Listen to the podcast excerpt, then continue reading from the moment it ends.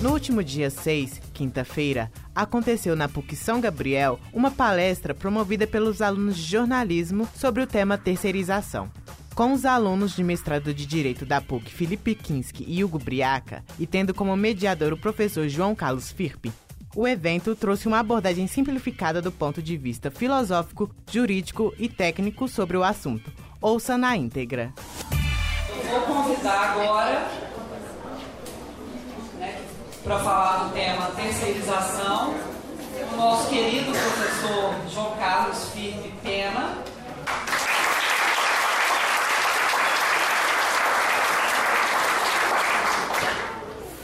O Felipe Cordeiro Kinski.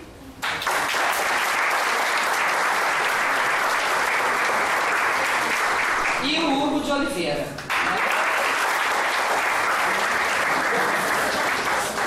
É, esse tema foi. É, o tema terceirização foi uma.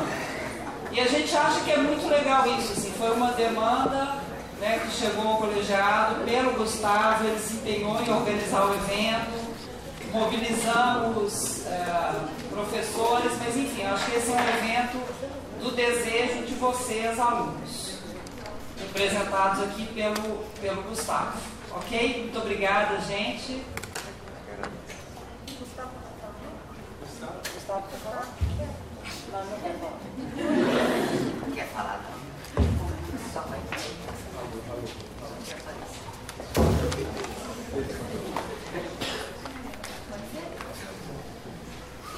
Boa noite, pessoal, tudo bem?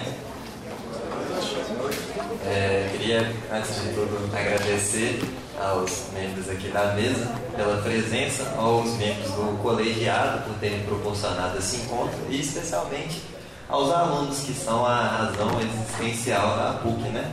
É, esse, isso tudo aqui só existe por causa de vocês. É, não sei se vocês separaram, mas meu nome é Felipe Kinski. E o Gustavo é Kinski também. Aí você pensa assim, pô, mas isso não é nepotismo, não? Só um pouquinho só. É porque veio a calhar de eu ser mestrando junto com o Hugo na faculdade de Direito aqui da PUC também, lá no Coração Eucarístico. Então a gente lida exatamente com essa temática. E o Gustavo falou, pô, você não, você não acha interessante dar uma estudada e tal?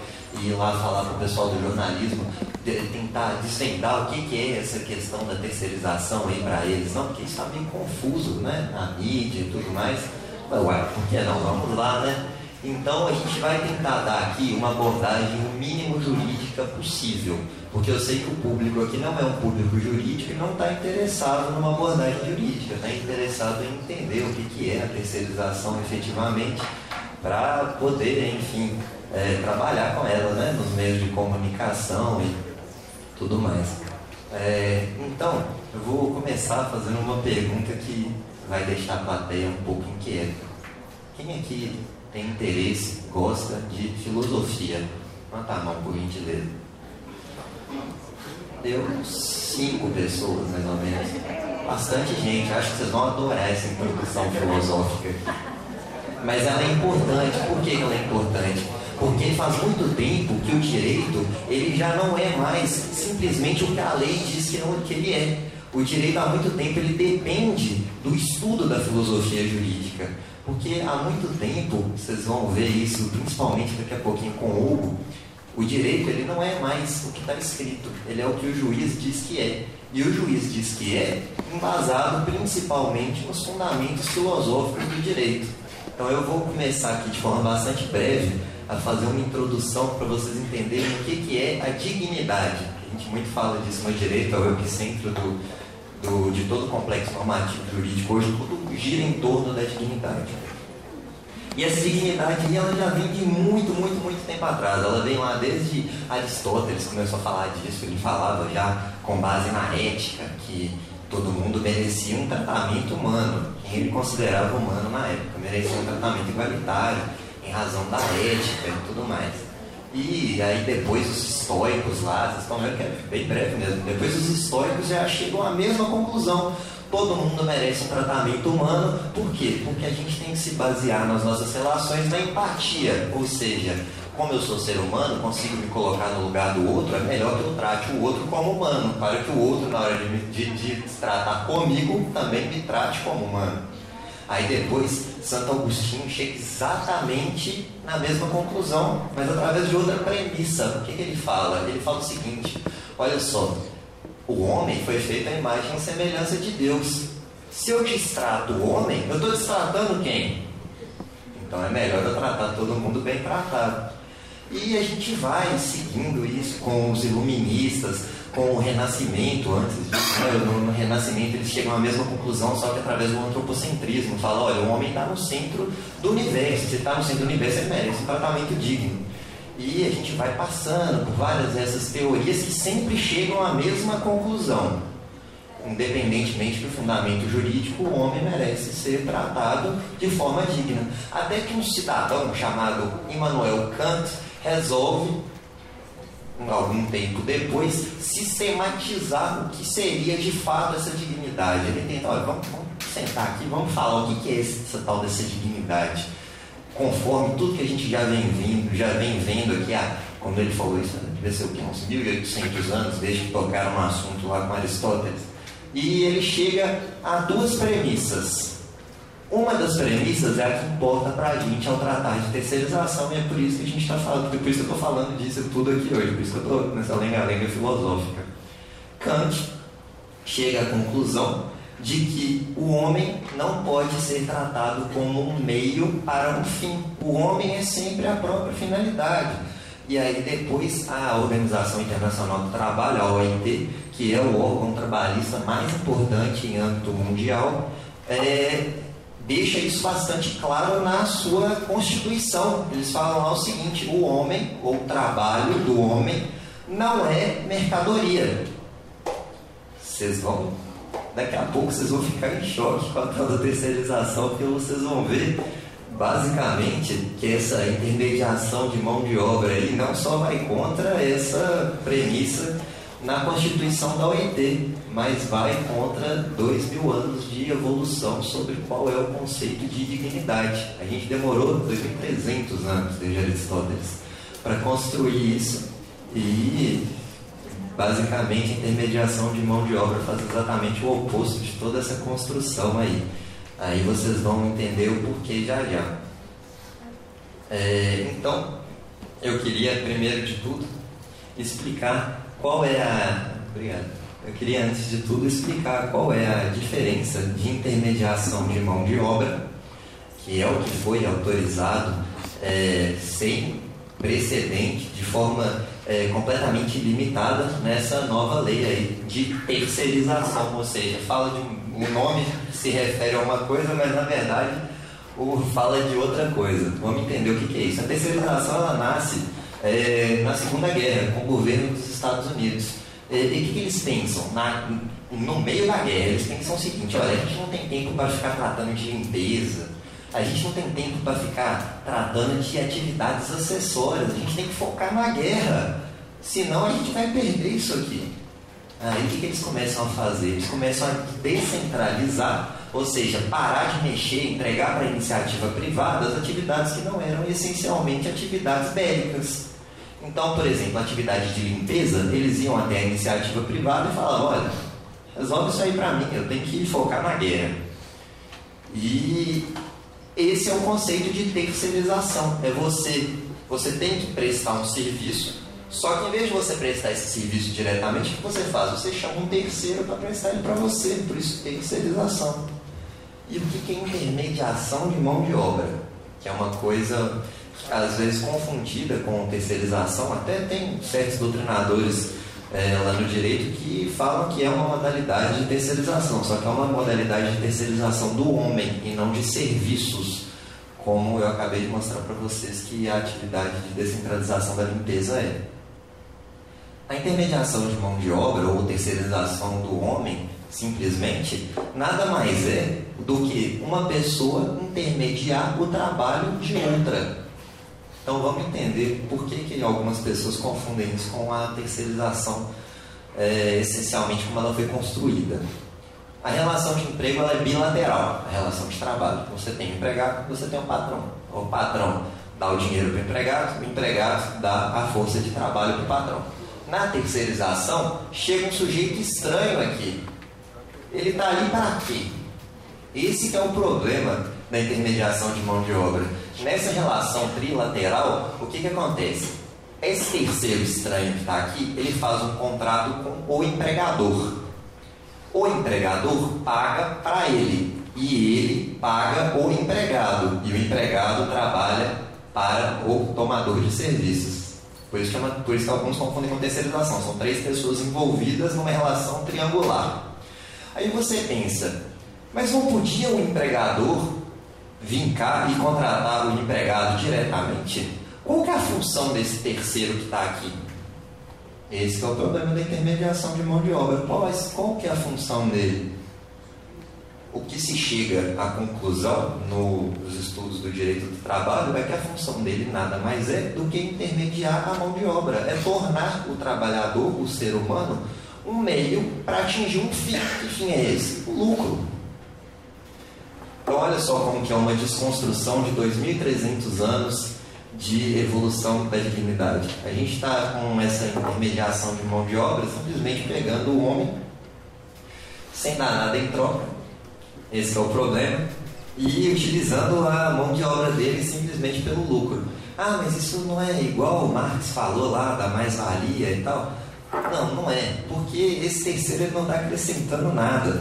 E eu vou explicar para vocês agora qual é o grande problema dessa intermediação de mão de obra que vocês vão entender o seguinte, que está é, tá se falando muito na televisão, aquelas propagandas lá da CNI há um tempão, da, do Febraban, falando, ah, mas não vai ter diminuição de direito na terceirização. A gente não mudou a Constituição. O patamar mínimo civilizatório e tal, tá tudo lá. A gente não tirou direito dos empregados. Mas olha só, vamos raciocinar, só um pouquinho. Pensa o seguinte, o empregador ele tem uma série de custos para conseguir, no final das contas, entregar um produto para o mercado de consumo. Ele tem lá que gastar com maquinário, ele tem que gastar com o aluguel da fábrica, ele tem que gastar com a mão de obra do empregado. Tudo bem, tem que gastar com isso tudo. Aí o que, que ele, tá, o que, que ele vai fazer agora? Ele vai deixar de contratar diretamente o empregado e vai contratar um terceiro que vai ceder aquele empregado para ele. Aí você pensa o seguinte: esse terceiro que vai simplesmente estar tá, tá ali de gaiato no meio da, daquela relação laboral, ele está ali por quê? Será que é uma entidade beneficente? Será que ele está lá só para ajudar o empregado a encontrar o empregador? Não, claro que não. Essas empresas terceirizadoras elas estão a fim de lucro. E de onde vai sair esse lucro dela? Porque pensa, se o empregado podia contratar o empregador diretamente, ele não vai fazer isso, ele vai colocar mais um sujeito na relação de trabalho. Esse sujeito quer lucrar também. De onde que vai sair o dinheiro do lucro desse terceiro que está entrando ali? Não fui eu que falei. Mas é, do salário, exatamente. E aí o pessoal fala assim, não, mas na lei, a lei, a gente não mudou a lei. Os direitos dos trabalhadores são os mesmos. Só que olha só a pegadinha que tem nessa frase deles aí que eles estão repetindo a esmo. O salário mínimo no Brasil hoje está em 970, não é isso? 937 reais. A média salarial do brasileiro em capitais no ano passado estava girando em torno de 2.300. Você vê então que a média salarial do brasileiro é acima do salário mínimo. Mas a lei só garante o salário mínimo, tanto que ele é o mínimo que você não pode pagar abaixo daquilo. Ela não prevê mais do que aquilo, ela prevê só um piso. Só que o trabalhador, em média, está ganhando aqui em cima. Ah, mas a gente não mudou a lei aqui embaixo. Não, não mudou mesmo. Mas o que vai acontecer com o salário do trabalhador, já que a gente tem que dar o lucro para aquele intermediador de mão de obra? Deu para entender onde está a pegadinha da coisa? E esse não é o único problema, não. não é o, a redução salarial que inevitavelmente vai acontecer, afinal de contas, e eu não estou falando nem que isso está errado, tem, tem, tem, quem discuta, tem quem, tem quem diga, não, tem que ser assim mesmo, tem que abaixar o, salário do empregado mesmo, porque se não abaixar, como é que a gente vai competir com os produtos da China, por exemplo? A China vai quebrar a gente, aí que não vai ter emprego para ninguém. Tem gente que fala isso, tem gente que fala, não, eu não quero virar a China, a China é a exploração que é. Eu prefiro abrir mão do lucro para continuar tendo ali um patamar mínimo de direitos razoável. E tem gente que fala, eu prefiro abrir mão desse patamar mínimo para conseguir é, investimento externo, para conseguir fomentar a economia brasileira. E fica nessa disputa, essa que é a tal da direita e esquerda que a gente escuta falar, e essencialmente é isso. Quem está certo? Eu não sei, não faço ideia. Quem dera eu saber. E quem dera ele saber, porque nem eles sabem muito, né? É, se soubessem, estava mais fácil. É,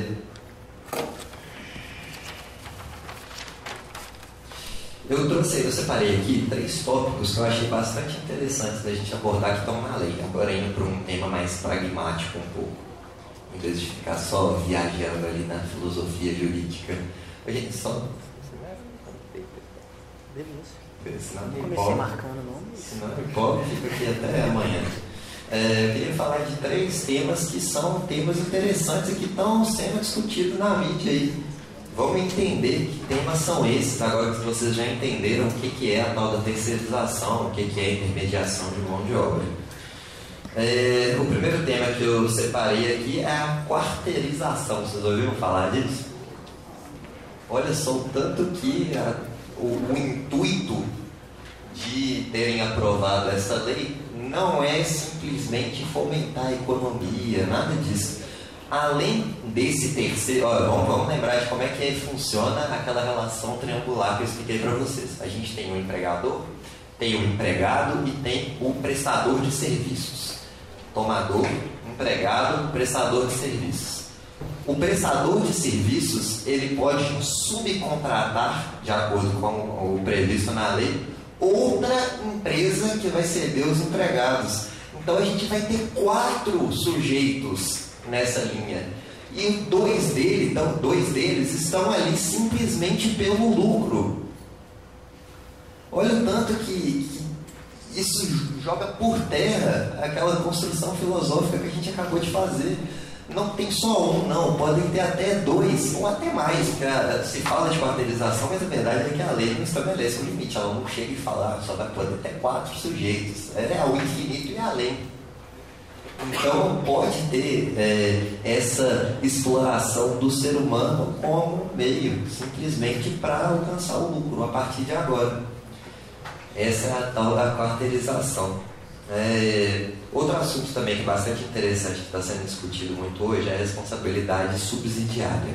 O que, que significa isso?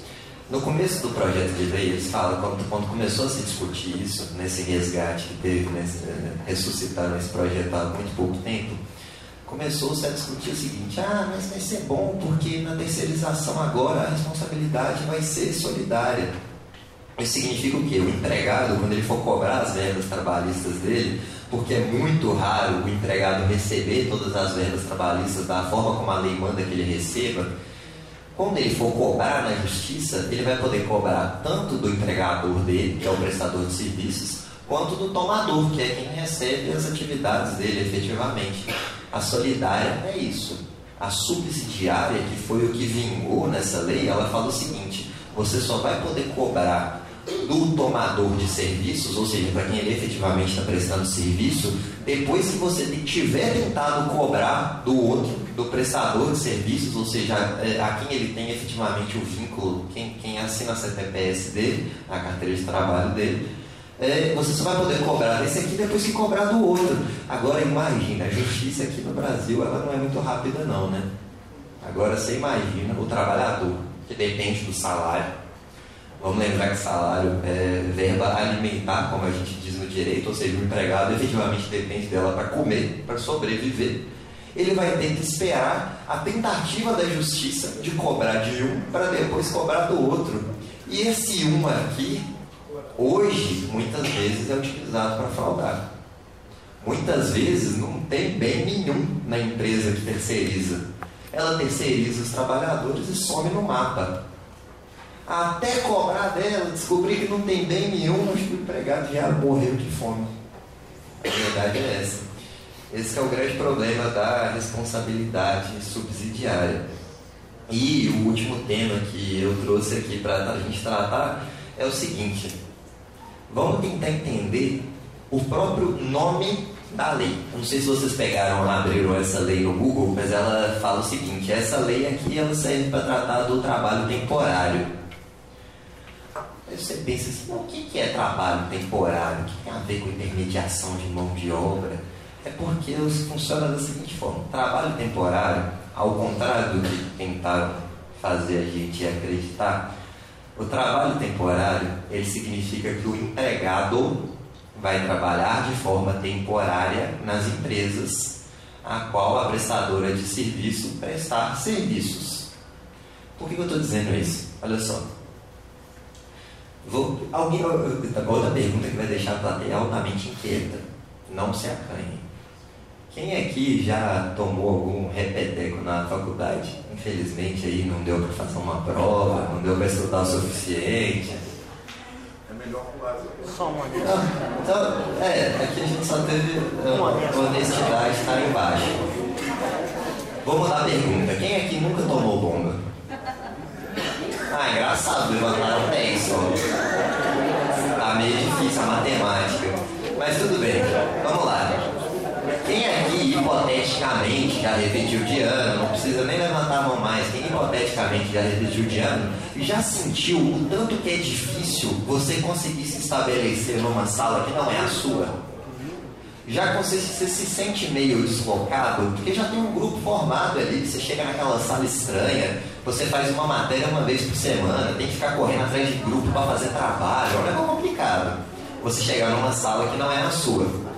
Essa vai ser a realidade dos trabalhadores contratados através de terceirização hoje. Por quê? Porque a lei fala o seguinte, olha, a terceirização ela pode acontecer, mas ela vai acontecer limitada ao prazo de 180 dias. O que, que vai acontecer? 180 dias, já que a gente não é da matemática, dá seis meses. Né? Eu, eu sou direito, eu sei que é difícil esse negócio de conta.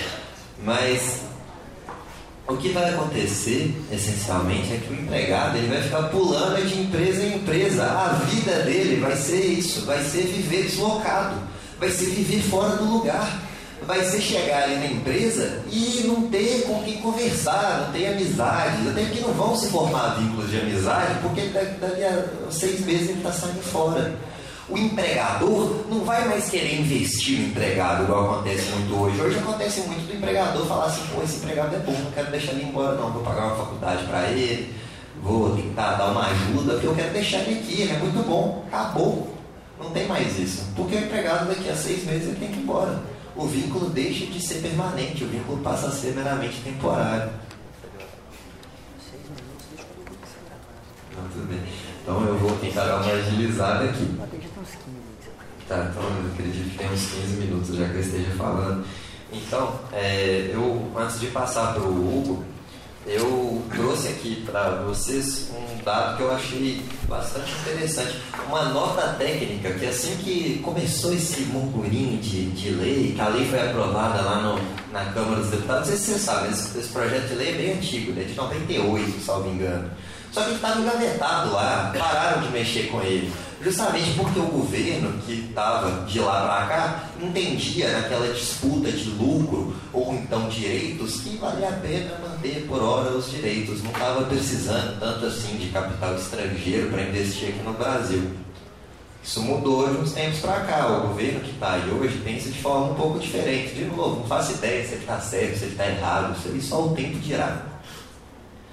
Mas é, o que aconteceu foi que a Câmara desengavetou esse processo, essa lei é, meados do ano passado, se eu não estiver enganado, e deu continuidade. Assim que deram continuidade, o Ministério Público do Trabalho, que é o órgão trabalhista mais importante hoje, ele, a função dele é defender a lei trabalhista, não o empregado, como a gente muitas vezes pensa, né? Mas o Ministério Público do Trabalho ele existe para defender o complexo normativo trabalhista. E a primeira coisa que o Ministério Público do Trabalho fez foi emitir uma nota. Ô, oh, terceirização não, para com isso. Isso aí vai trazer uma série de prejuízos para o complexo normativo trabalhista. Aí eles soltaram uma nota técnica pedindo para o Temer vetar é, o projeto de lei. Será que o Temer leu o que o Ministério Público do Trabalho mandou para ele? Ah, ele deve ter lido, ele gosta de ler. Ele sabe muito bem o vernáculo. Aposto que ele é um leitor exímio. Bom, se ele leu, eu não sei, mas que ele sancionou, ele sancionou. Ele não acatou o que o Ministério Público do Trabalho pediu para ele acatar, não. O Ministério Público do Trabalho pediu o veto integral do projeto de lei. Ele vetou três artigos que, em verdade, não fazem diferença nenhuma. E o Ministério Público do Trabalho, nessa nota técnica, ele apontou alguns problemas que vão ser gerados com a lei da terceirização que às vezes a gente nem pensa. Eu não tinha pensado, quando eu li a nota técnica eu falei, nossa, é mesmo, não tinha pensado nisso, olha só que efeitos colaterais terríveis. Aí eles, eles falam o seguinte, olha, aumenta a rotatividade da mão de obra, a gente já tinha visto isso, o empregado não consegue se fixar mais na empresa, reduz a remuneração, a gente também já tinha visto isso, e olha só, é uma nota técnica, eles viram isso, eles se fundaram em estatística. Eles pegaram a terceirização, que já é autorizada, mas de forma menos abrangente, e compararam os empregados terceirizados com os empregados comuns. E reduz a remuneração, eleva a jornada de trabalho, submete os direitos trabalhistas a alto risco de inadimplemento. Lembra que eu falei que a empresa de terceirização muitas vezes ela existe só para fraudar? Não estou falando que vai ser só isso, não, mas existem muitas que servem só para isso. Dispersa a organização sindical obreira, isso aqui é terrível. Olha só, a gente está começando agora a voltar com aquele papo de ah, tem que dar acordo coletivo. O empregado ele tem que poder negociar com o empregador quais são os direitos dele. A lei trabalhista é muito antiga, é de, da década de 40 o certo é o empregado e o empregador conversarem e decidirem que direitos que eles têm que ter. Porque o empregado brasileiro hoje é muito bem representado pelos sindicatos deles, são ótimos. Aí você pensa o seguinte, mas e na terceirização? Como é que o empregado vai fazer para se mobilizar no chão de fábrica se cada hora ele está no lugar? Quando ele começar a se mobilizar aqui, fez o grupinho da guerrilha, falou, ah, vamos derrubar esse empregador aqui, vamos fazer greve. O que, que acontece com ele? Some. Vai para outra empresa lá porque acabou o prazo do seu contrato. Então você desarticula completamente a organização sindical. É mais um golpe nos sindicatos que já há muito tempo não andam bem nas pernas. Pioram as condições de saúde e segurança no trabalho em face do menor nível de investimento. Sim, eu estou falando para vocês, interesse das empresas de intermediação de mão de obra, não de terceirização. Existem empresas de terceirização que têm sua razão existencial, mas as de intermediação de mão de obra, o intuito é o lucro. Estão preocupados com evitar acidente de trabalho. Então, nas empresas de terceirização, é um dado empírico, constatado pelo Ministério Público do Trabalho, acontecem mais acidentes de trabalho do que nas empresas em que o empregado é contratado diretamente pelo empregador. Eles dizem também que isso reduz o trabalho humano à condição de mercadoria. Olha aí o que a gente estava falando da base filosófica lá, porque é importante aquela abordagem inicial chatíssima e subverte o sentido lógico da terceirização, que, segundo a ciência da administração, reside na subcontratação de atividades acessórias. Lembra lá da guerra? Lembra lá dos Estados Unidos, na primeira, na, na segunda metade do século passado, descentralizando simplesmente as atividades meio de limpeza e tal, para poder focar ali na atividade fim? Hoje em dia não, hoje em dia intermediação de mão de obra em qualquer tipo de serviço. Vou dar até um exemplo aqui para vocês entenderem, para vocês ficarem mais por dentro. Olha só, aqui, não, acredito que não todos, mas a maioria está estudando para ser jornalista, não é isso? Então vocês pensem o seguinte: vocês poderiam ser contratados pela Globo, por exemplo. A Globo pagaria o salário para vocês. O que pode acontecer hoje é que a Globo contrate uma outra empresa e essa outra empresa contrata vocês de forma temporária. O que, isso, o que, isso significa? Teve ali um, um, teve um, um, atentado lá na Europa, nós estamos precisando de uma renca de jornalista, contrata aí 50 jornalistas para a gente cobrir isso aqui. Aí vai e contrata todos aqueles jornalistas. E assim que acaba a crise lá, assim que não está precisando mais do jornalista, o que, que acontece com o jornalista? Rua. Por quê? Porque o contrato é temporário. A gente só vai te contratar quando a gente precisar. Olha só a problemática que a gente está arrumando. É, depois, o ministro. Ah, não, beleza, já, já deu meu tempo, a última aqui. É, depois, se vocês quiserem, eu até tento disponibilizar essa nota técnica para vocês, que ela é muito interessante. É, e, e, uma outra, olha só como é que ninguém pensa nisso, eu não tinha pensado, confesso. Existe uma cota mínima de contratação de pessoas com deficiência nas empresas. É, ela segue um parâmetro legal, agora eu não me recordo qual que parâmetro que é esse, mas pensa o seguinte, uma empresa que tenha mais de 50 empregados é obrigada a contratar cinco pessoas com deficiência para gerar a inclusão das pessoas com deficiência que têm uma dificuldade tremenda de conseguir vagas de emprego na sociedade produtiva. Só que olha só, a empresa de terceirização agora vai, contar, vai concentrar todos os empregados do mercado aquele tanto de empresa que existe no Brasil, nenhuma delas mais vai ter mais de 50 empregados. Por quê? Porque os empregados agora são todos contratados lá por empresas de terceirização. Então até nisso, a terceirização influencia até, até na discriminação trabalhista das pessoas com deficiência. Olha só que curiosidade que o Ministério Público do Trabalho falou aqui e eu não tinha pensado ainda. Bom, mas depois da gente Opa. Mas depois a gente dar toda essa viajada na maionese aqui, falar de filosofia e tal, eu vou passar a palavra para o Hugo, que vai, ele vai mostrar para vocês a realidade mesmo. Ele vai colocar o dedo na ferida ali e explicar quais os impactos fáticos da terceirização. Então a abordagem dele vai ser muito mais interessante do que a minha, que viajando na maionese aqui de filosofia. Então eu queria agradecer a vocês, espero que vocês tenham entendido. Qualquer dúvida no final, estamos aí.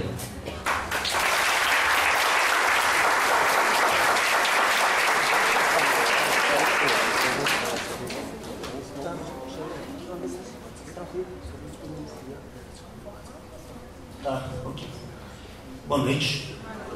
Tudo bom? É, bom, espero conseguir falar com a mesma eloquência do professor Felipe, né? Confesso que eu estou numa tarefa um pouco árdua aqui hoje. Primeiro porque eu odeio a minha voz no microfone. Eu tenho a impressão que é outra pessoa falando. Fico simplesmente incomodado. Então, já passo esse pânico, né? Enat, né? só aí é, fazendo ressalva que o colegiado fez inicialmente, é da minha do Enat eu tive a habilidade de fazer a prova com a cor de caneta errada. Né? O edital falava para fazer só de preta e eu fui de caneta azul. Né? Então tá aí uma primeira boa dica, leiam o edital. Tá, gente? Essa dica é válida. Né? Falo por experiência própria. Bom, como nós temos um tempo é, relativamente reduzido para falar, né?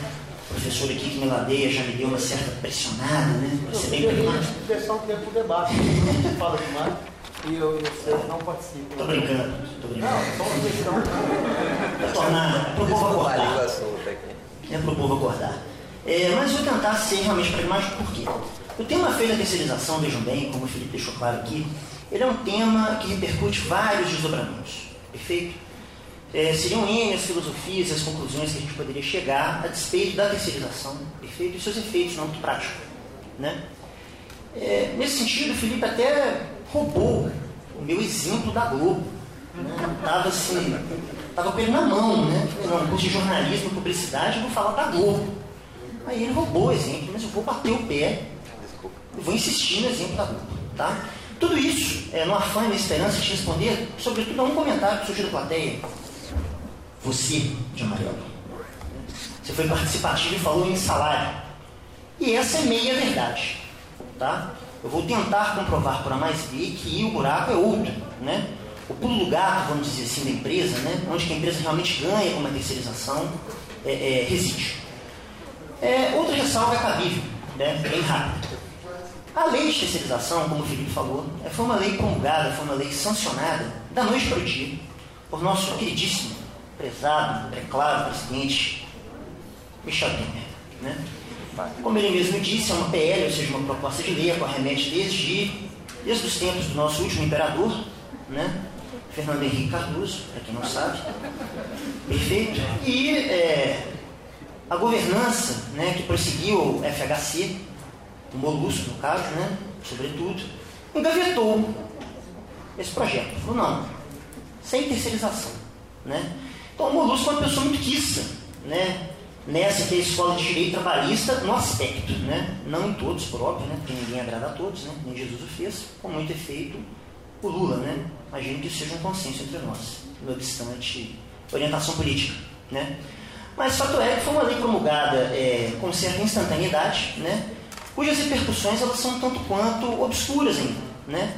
Então vejam bem, seria um exercício de vir falar com vocês de forma é, categórica o que vai acontecer é, em termos de direito do trabalho, em termos de mercado, etc. e tal. Mas nesse aspecto, uma das professoras que é, é, fez a apresentação do colegiado, esqueci aqui o nome, ela sem querer, ou por querer, não sei, né? Ela foi bem introdutória no tema. Qual seja, o mercado se altera. Né? O mercado se adapta. E eu acho que isso, sobretudo, é porque vocês estão aqui hoje para escutar acerca do tema da terceirização. Né? Como isso afeta o mercado, o mercado de trabalho ao qual você se aventura em breve. Né? Pois afinal, os 4 ou 5 anos aí do curso de jornalismo e publicidade, acreditem se quiser, eles passam bem rápidos. Eu sei que no último ano é um martírio, né? parece que é uma eternidade, né? vocês estão acorrentados à PUC, eu sei bem como é que é isso, tá? mas podem acreditar mesmo da saudade. Tá? Por isso que você vai para a selva, você queria voltar.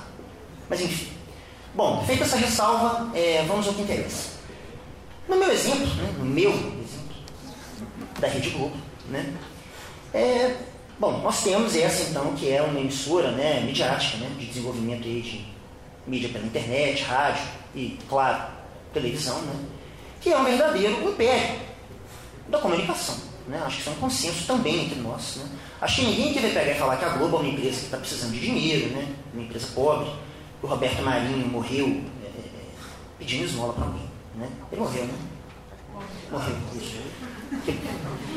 Roberto Marinho não pediu esmola para ninguém. Né? Em vida, mas vamos supor que ele esteja vivo. Então vejam bem, você tem uma empresa como a Globo, que por óbvio contrata quem? Jornalistas? Contrata publicitários? Perfeito? Por óbvio. Agora, com essa nova legislação, a feita a terceirização, como o Felipe explicou, mas eu acho bom reforçar, né, até para trazer isso para o plano prático. A Rede Globo não mais precisa contratar jornalistas ou publicitários. Afinal de contas, existe a coisa chamada terceirização, que o Felipe vos explica. Né? Nesse meio, né, nesse sentido. Se eu estiver usando palavras muito brocadas, vocês falam, tá, gente? Isso é mania de jurista. Enfim. Nesse passo, né? A Globo agora contrata uma empresa. X. Podem inventar o um nome que vocês quiserem, um nome bem picareta. Enfim, tanto faz. É, picareta S.A. É uma empresa que contrata vocês agora. Só que vejam bem, a Picareta S.A. ela não é a Globo. A Picareta S.A. ela não movimenta mil ou bilhões anuais em telecomunicação. A Picareta S.A. é uma empresa até iniciante. A Picareta S.A. não vai pagar a média de mercado na qual vocês acabaram de entrar. Eu nunca fiz uma pesquisa de campo para saber, mas eu imagino que deva ser algo entre mil e quinhentos, três mil reais, um salário inicial de um jornalista, de um publicitário, né? Exagerei? Otimista? Então vejam bem. Calma, calma, gente. Não precisa chorar. Tudo vai acabar bem, tá? Fiquem tranquilos. O importante é ter esperança. Em todo caso, o salário que é X, é, é, mil, dois mil, três mil, enfim, é, é, vocês façam as contas. Certamente é um salário que tende a diminuir. Por que, que tende a diminuir? Ora, qual vai ser a desculpa de vosso novo empregador?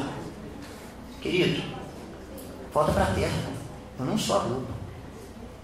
Eu não ganho bilhões. Eu não vou te pagar o que você ganhava antes. Esquece. Não vai acontecer. E se estiver achando ruim, tem gente na fila. Você pode ir lá para a cama chorar, que lá é quente. Perfeito? Perfeito? Então vejam bem, é uma consequência imediata que o próprio Felipe explorou aqui, que é aquela da média, da, perdão, da diminuição da média salarial. A terceirização vai concatenar um fenômeno chamado eu vou ganhar menos. Então, se quando eu falei lá os mil, dois mil, três mil reais, vocês já ficaram surpresos? Comecem a imaginar como serão as coisas daqui para frente. Vejam bem, vejam bem. É um exemplo que eu estou fazendo aqui no jornalismo, é, é, eu acho que é um exemplo que vai ter um contato melhor com vocês, mas isso aplica a qualquer área. Qualquer área que desenvolva uma atividade em que, em que, que em tese, né, vocês têm que ser contratados. Eu sei muito bem de uma realidade que repercute jornalismo, que qual vocês, via de regra, são pejotizados, né? Pedem para vocês virarem uma pessoa jurídica de modo a vocês prestarem serviços para as empresas. Isso também vai mudar. A empresa não quer mais te pejotizar. A empresa ela quer contratar um órgão ou uma empresa, melhor dizendo, né, que intermedia a contratação, que intermedia a mão de obra. E vocês perguntam, mas peraí, é, essa conta não está fechando muito bem. Eu quero entender é, onde é que está a matemática entre somar a folha salarial de todo mundo e o que, que é pago por um contrato de prestação de serviços de jornalistas, ou de, por que não, engenharia, por que não de direito, por que não, sim, de medicina, né? Onde é que está o pulo do gato? E aí, o garoto de amarelo, que ele responde, não é só a diminuição da média salarial, porque isso aí vai importar para quem? Para quem agora está te empregando. O pulo do gato para a Globo, no nosso exemplo, preparem-se, eu acredito que todos aqui estão por aqui, essa é a verdade é tributário. O que onera o desenvolvimento de uma atividade hoje no Brasil mediante contratação de pessoas, contrato de trabalho, sobretudo, não é o pagamento de salário. Não é aí que a Globo ganha, te mandando para escanteio, pedindo que uma empresa te contrate. Perfeito? É o que? É o recolhimento tributário que ela tem que fazer em cima do seu contrato de trabalho, em cima da sua carteira de trabalho e previdência social. Previdência, essa última, qual diga de passagem, também tem que diminuir, uma vez que ela é recolhida em base no salário.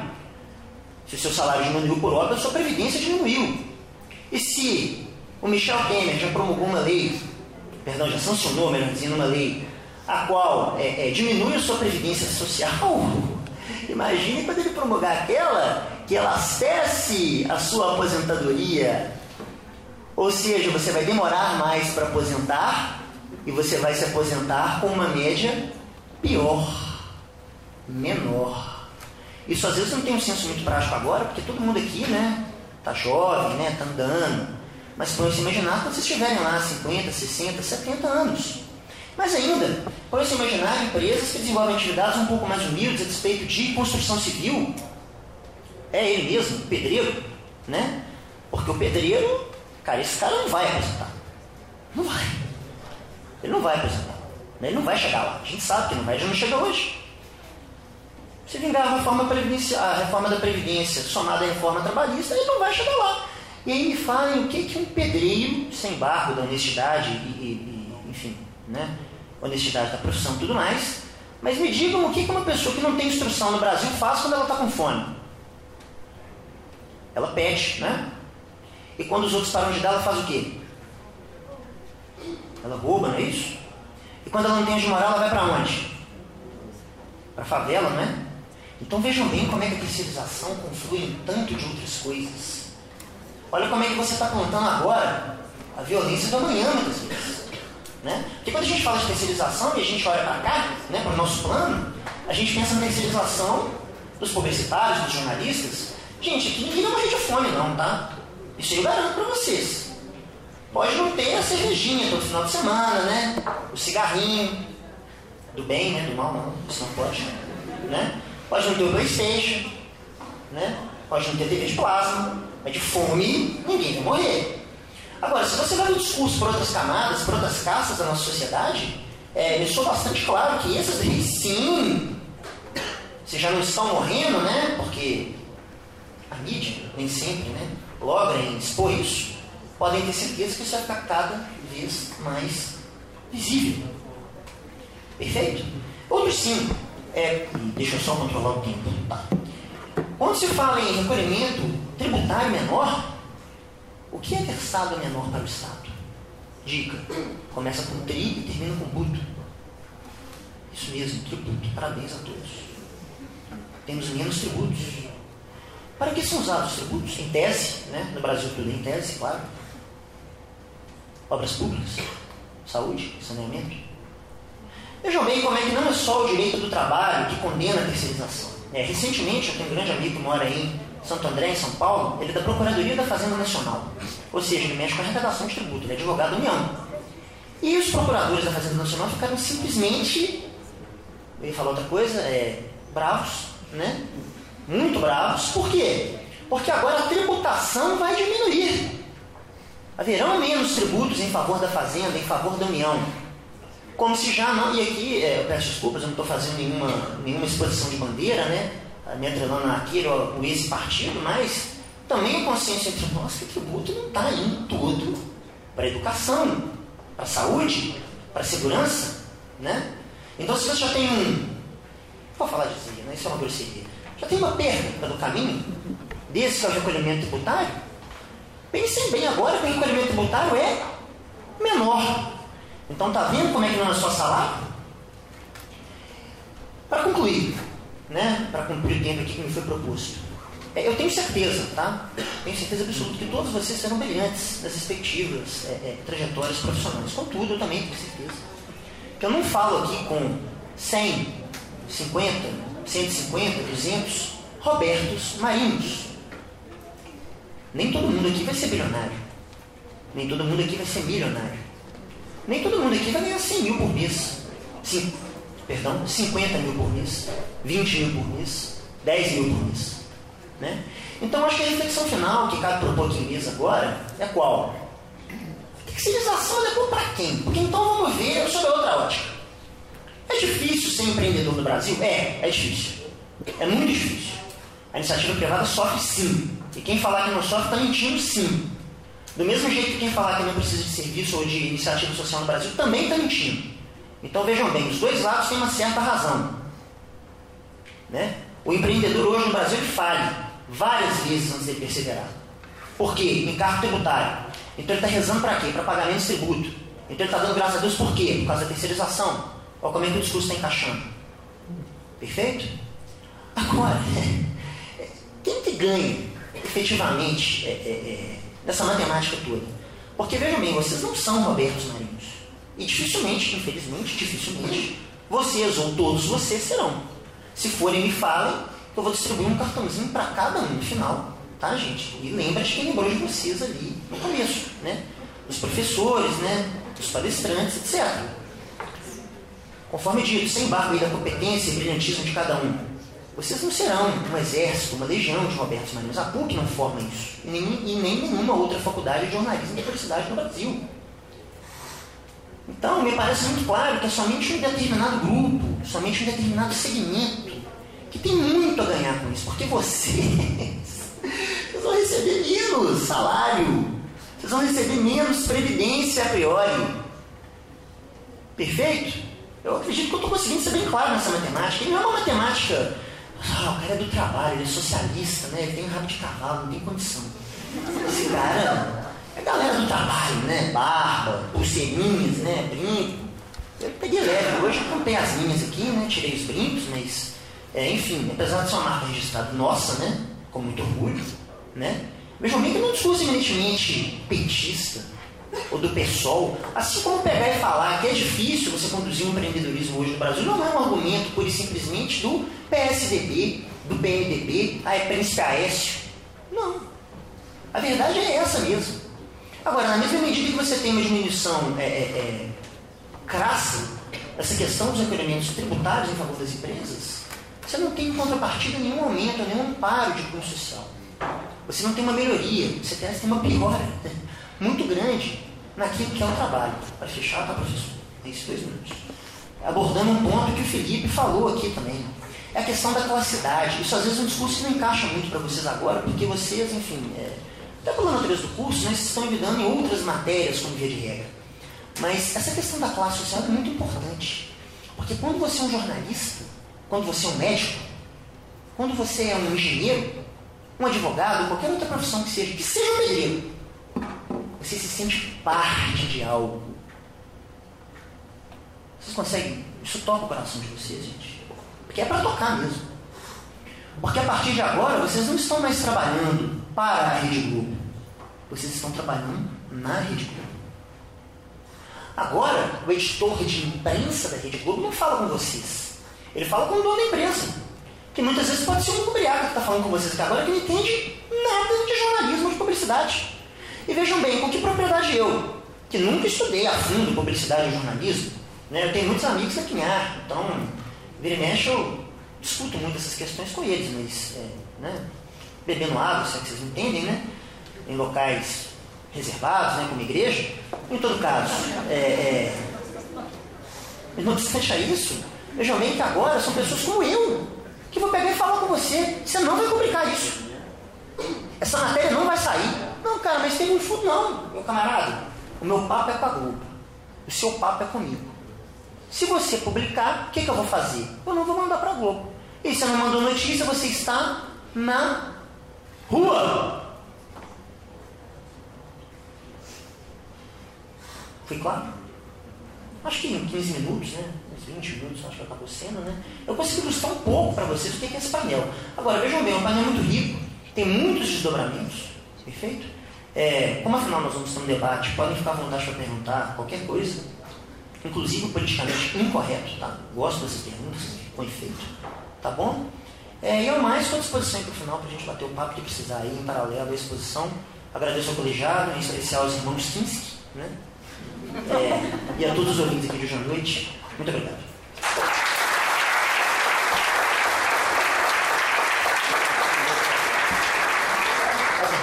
Eu tenho acostumou com a voz dele no final, mas eu posso seguir. É, gente, primeiro, evidentemente, eu tenho a agradecer aqui o carinho, como eu sempre fui recebido nessa escola, principalmente agora que a gente sai, né, parece que o carinho fica maior ainda, mas queria né, deixar meu muito obrigado aqui a todos que me acolheram.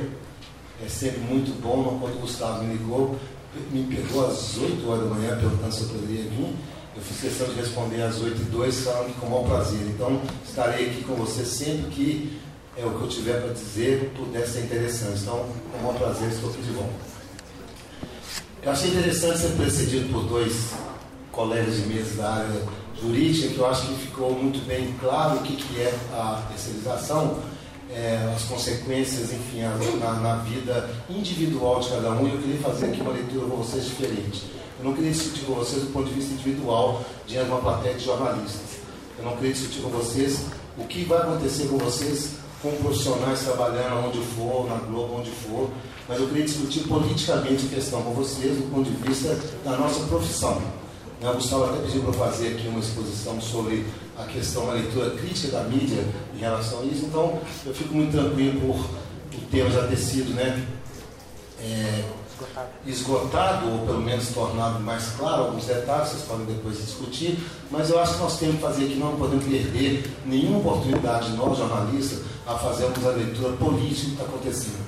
Dá um exemplozinho fora, só para não perder é, essa noção. É, pegar dois, dois temas aqui paralelos, pegar a questão do aborto e do casamento homoafetivo. Não nos interessa, enquanto profissionais, o que cada um de nós, cada um de vocês pensa sobre isso. O que interessa é o que nós vamos fazer isso enquanto agente social e político de jornalismo. Se eu sou a favor ou contra o aborto, é um problema individual meu. Agora, se o aborto no Brasil é questão de saúde pública e as mulheres pobres morrem de aborto, nós jornalistas temos que encarar isso dessa forma. Ponto. Não se discute mais. Questão homoafetiva. Não interessa se eu sou a favor ou contra. No Brasil, é lei.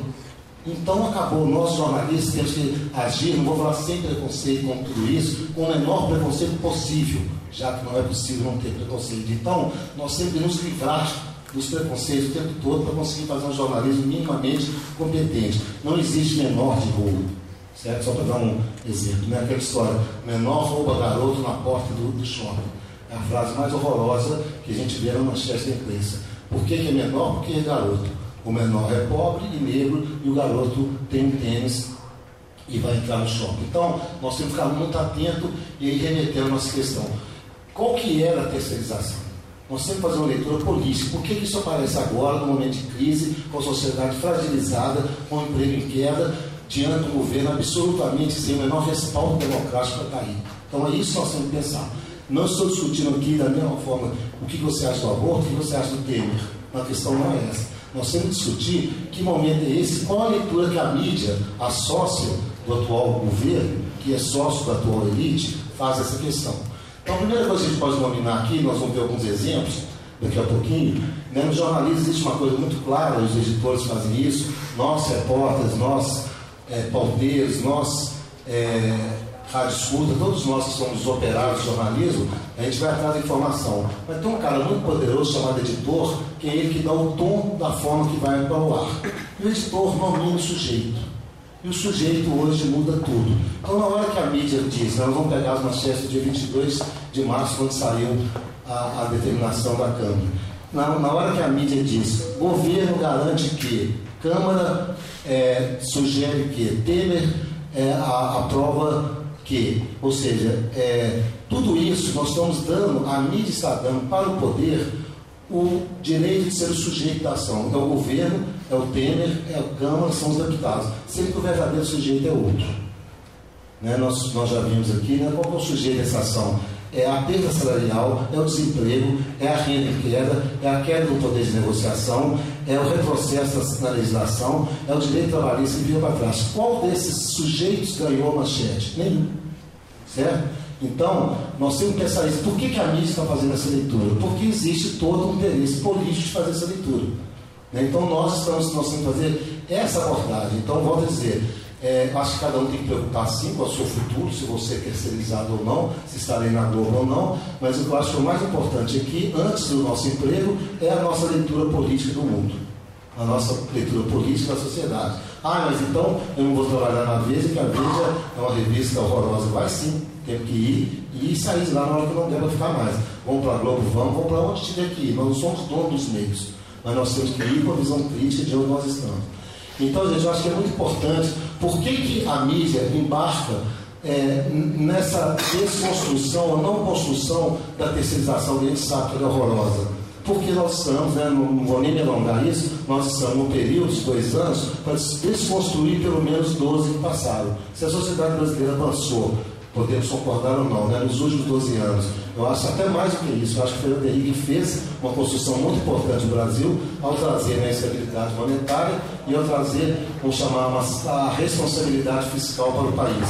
Construiu, entregou um país mais ou menos arrumado por Lula, que teve a grande percepção que faltou avanço social e depois rolou. Gastando migalhas, ele conseguiu implementar de programas sociais que mudou o patamar do Brasil no mundo, na história. Tirou o Brasil, por exemplo, do mapa da fome, para não dar da para não dizer que estou defendendo A ou B.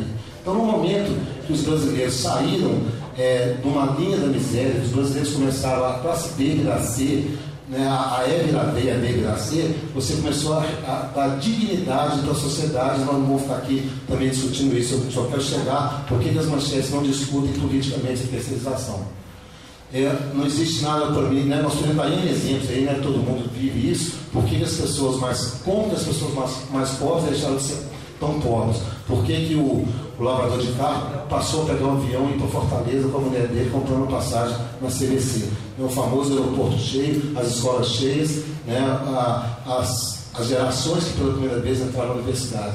E nós estamos desconstruindo tudo isso. Eu estou ao governo uma velocidade incrível e é fácil entender isso, porque não tem compromisso nenhum, ele não vai ser reeleito, ele não vai ganhar nada, ele não tem lugar na história, ele está em função das elites que tiveram que ceder migalhas no passado, em função de desconstruir isso tudo. É a providência, é a terceirização, é o fim do, do, do Ciência Sem Fronteira, é o fim do farmácia popular. Né? A gente pode pegar toda, tudo que teve de avanço social que está sendo desconstruído com uma velocidade incrível, inclusive nessa proposta de terceirização. Por que, que o governo faz isso? Né? Porque ele é um agente dessa tentativa, para mim existe frase melhor, acho que eu até falei isso nesse uma, do que eu ouvi um dia na rua, uma manifestação anti, a favor do impeachment, anti-Dilma, dizendo o seguinte, quero o meu Brasil de volta. Eu acho que a elite está fazendo isso. Estamos conseguindo ter o nosso Brasil de volta. Nós estamos conseguindo é, eu me lembro uma frase, me devolve o meu apartamento, se referiu ao apartamento do Lula, que até hoje ninguém provou nada contra ele. Quero o meu apartamento de volta, quero o meu Brasil de volta.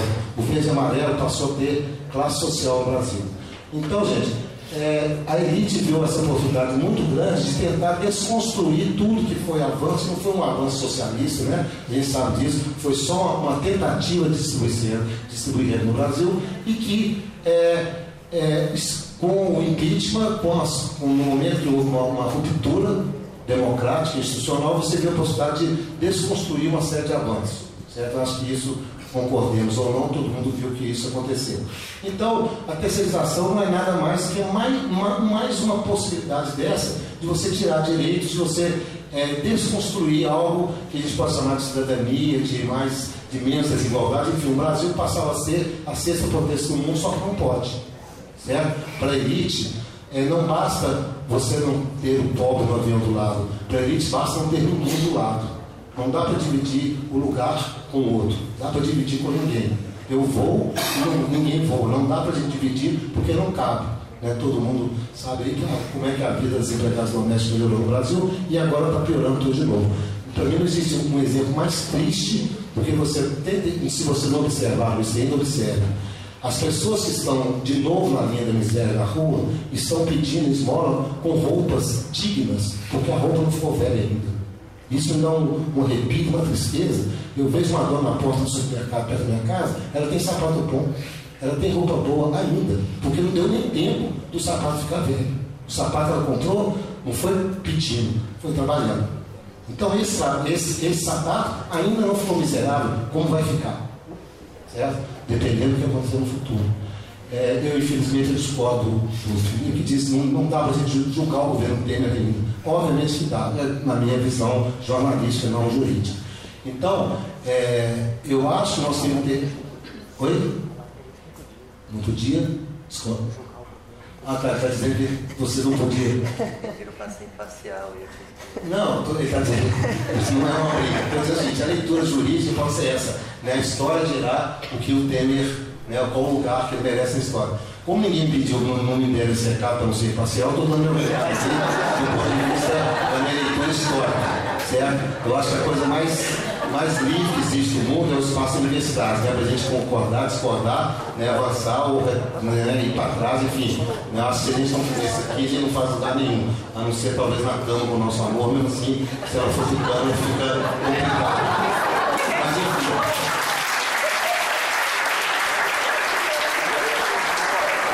Gente, eu queria então rapidinho passar algumas manchetes aqui. Manchetes do, recentes agora do, do, Queria agradecer a Patrícia, ali, minha, minha colega de trabalho. A Patrícia formou nessa escola, quando nós trabalhamos juntos, é, e ela é responsável por esse que evidentemente eu não sei fazer. E a professora Daniela Serra fez um sorriso de absoluta certeza disso. Então, eu fico feliz de saber que né, eu não estou falando mentira. Mas vamos lá, gente, vamos pegar, vamos pegar aquela coisa, já que você é estudante de jornalismo, cadê o sujeito? Né? Menino, menor, rouba tênis de garoto na porta da escola. O mais importante para nós é a construção do sujeito. Vamos pegar algumas manchetes do dia. É impressionante a imparcialidade da mídia. Né? Quando você quer derrubar, você derruba em 15 segundos. A Folha deu Câmara aprova o projeto de 1998 que libera a terceirização, como foi colocado antes. Né? Um projeto velho. A Folha até tentou falar que isso é uma coisa antiga, mas aprova é, o projeto que libera. Vamos em frente. Terceirização restrita e aprovada na Câmara. Gente, eu queria que a dona Maria, que está andando na rua, que vai ser fruto da terceirização, que já é fruto, eu cheguei aqui e estava conversando com uma senhora que estava colocando um café aqui, é, olha, opa, eu passei sem querer, olha que, olha que crime a imprensa tratar, terceirização restrita, o que, que é isso? É feito para ninguém entender, porque nós não podemos falar a verdade, o seu salário vai baixar, as suas condições de negociação vão ser piores, então a mídia não faz minimamente uma leitura interpretativa. Vamos em frente. Câmara aprova a lei de especialização em todas as atividades. Todas as manchetes imparciais, todas elas tecnicamente corretas. Vamos frente. Câmara aprova especialização em todas as funções. Olha só como que a mídia, as seis famílias que mandam no Brasil, elas conversam. Eles bolaram a mesma manchete, todas deram a mesma no mesmo dia, com algumas horas para poder produzir. Vamos em frente. O Estado de Minas, né, o nosso grande jornal, não teve nem coragem da manchete, deu essa chamadinha do lado trabalho. Câmara aprova o projeto de terceirização ampla. O grande jornal dos mineiros preferiu, né? Sabe por que saiu aqui, gente? Porque existe um negócio chamado rede social, vocês conhecem muito bem, que se não fosse ela, não sairia em lugar nenhum. Vocês sabem disso também, essa discussão não dá tempo de entrar nela aqui. Mas se não fosse as redes sociais fazendo um papel político na sociedade, o editor não teria um descaramento, teria descaramento nem chamar isso aqui. No passado não se falava disso. Então, né, o Estado de Minas, na impossibilidade de esconder, colocou aqui no cantinho, porque senão ficava feio. Eu sei como é que é isso. O editor vira para o dono e fala assim, não, põe lá porque senão fica feio. Feio é, desmoraliza o que nós estamos fingindo que é jornalismo. Vamos em frente. É, Câmara aprova o processo do que lidera a utilização da atividade fim lá dentro da folha, vamos em frente, né, tudo mais do mesmo. Câmara aprova o projeto que permite terceirização restrita, G1 da Rede Globo. Correio Linhas, Câmara aprova o projeto permite terceirização em todas as atividades. Olha que bacana. Todo mundo deu a mesma manchete no mesmo dia e foi a manchete é, do Estadão. Câmara aprova a terceirização para qualquer atividade em empresas públicas e privadas. Tudo mais o mesmo, não existe uma leitura política, nem a favor nem contra. É, nós vamos encontrar isso, sabe onde? Na mídia internacional. Nós vamos ver aí. Aí, eu dou os créditos para a Cris de novo, que ela descobriu, né, me deu o histórico. Olha só, gente, se a gente falar assim, né, você já deve ter ouvido falar isso na escola, jornalismo chapa branca. Jornalismo chapa branca é aquele né, que fala o que o dono do poder quer. Ah, deixa ser chapa branca, não faz leitura oficial. Todo mundo aqui fez a leitura oficial. Olha a manchete do site da Câmara dos Deputados, Câmara para Autorização para todas as atividades. Todo mundo que fez antes, que eu mostrei aqui, acha que está fazendo jornalismo. É tudo chapa branca. Deram manchete oficial. É muito feio. Eu tenho vergonha, tinha vergonha quando era editor, de dar manchete que a empresa pediu. CDL afirma que é, vendas do dia na, na Páscoa vai subir 30%. Aí eu dou essa manchete nem bobo, porque eu estou fazendo propaganda do CDL falando que vai vender mais, mais, mais ovo, de, na, ovo de Páscoa. É, CDL faz pesquisa e diz que é, presente no Dia das Mães, o preço médio é 150. Se eu der um presente de menos de 50 minha mãe, eu sou um filho desnaturado. Então os editores passam a reproduzir esse discurso oficial, chapa branca. Então todo mundo deu uma manchete chapa branca da Câmara dos Deputados. É muito feio. Se a gente estivesse falando de preço de banana, tudo bem. Nós estamos falando da vida de milhões de pessoas que muda tudo. Muda tudo para todos nós, como foi colocado aqui pelos colegas. Vamos em frente. É, lei de terceirização na do setor produtivo. Veja o que muda. Aí, gente, começa a aparecer no dia seguinte uma tentativa didática. Aí nós vamos ver as manchetes, veja o que muda, entenda o caso, né, na impossibilidade de fazer uma leitura política, vamos pelo menos fazer serviço, como se fosse possível fazer serviço sem dizer para quem que isso interessa. Vamos em frente.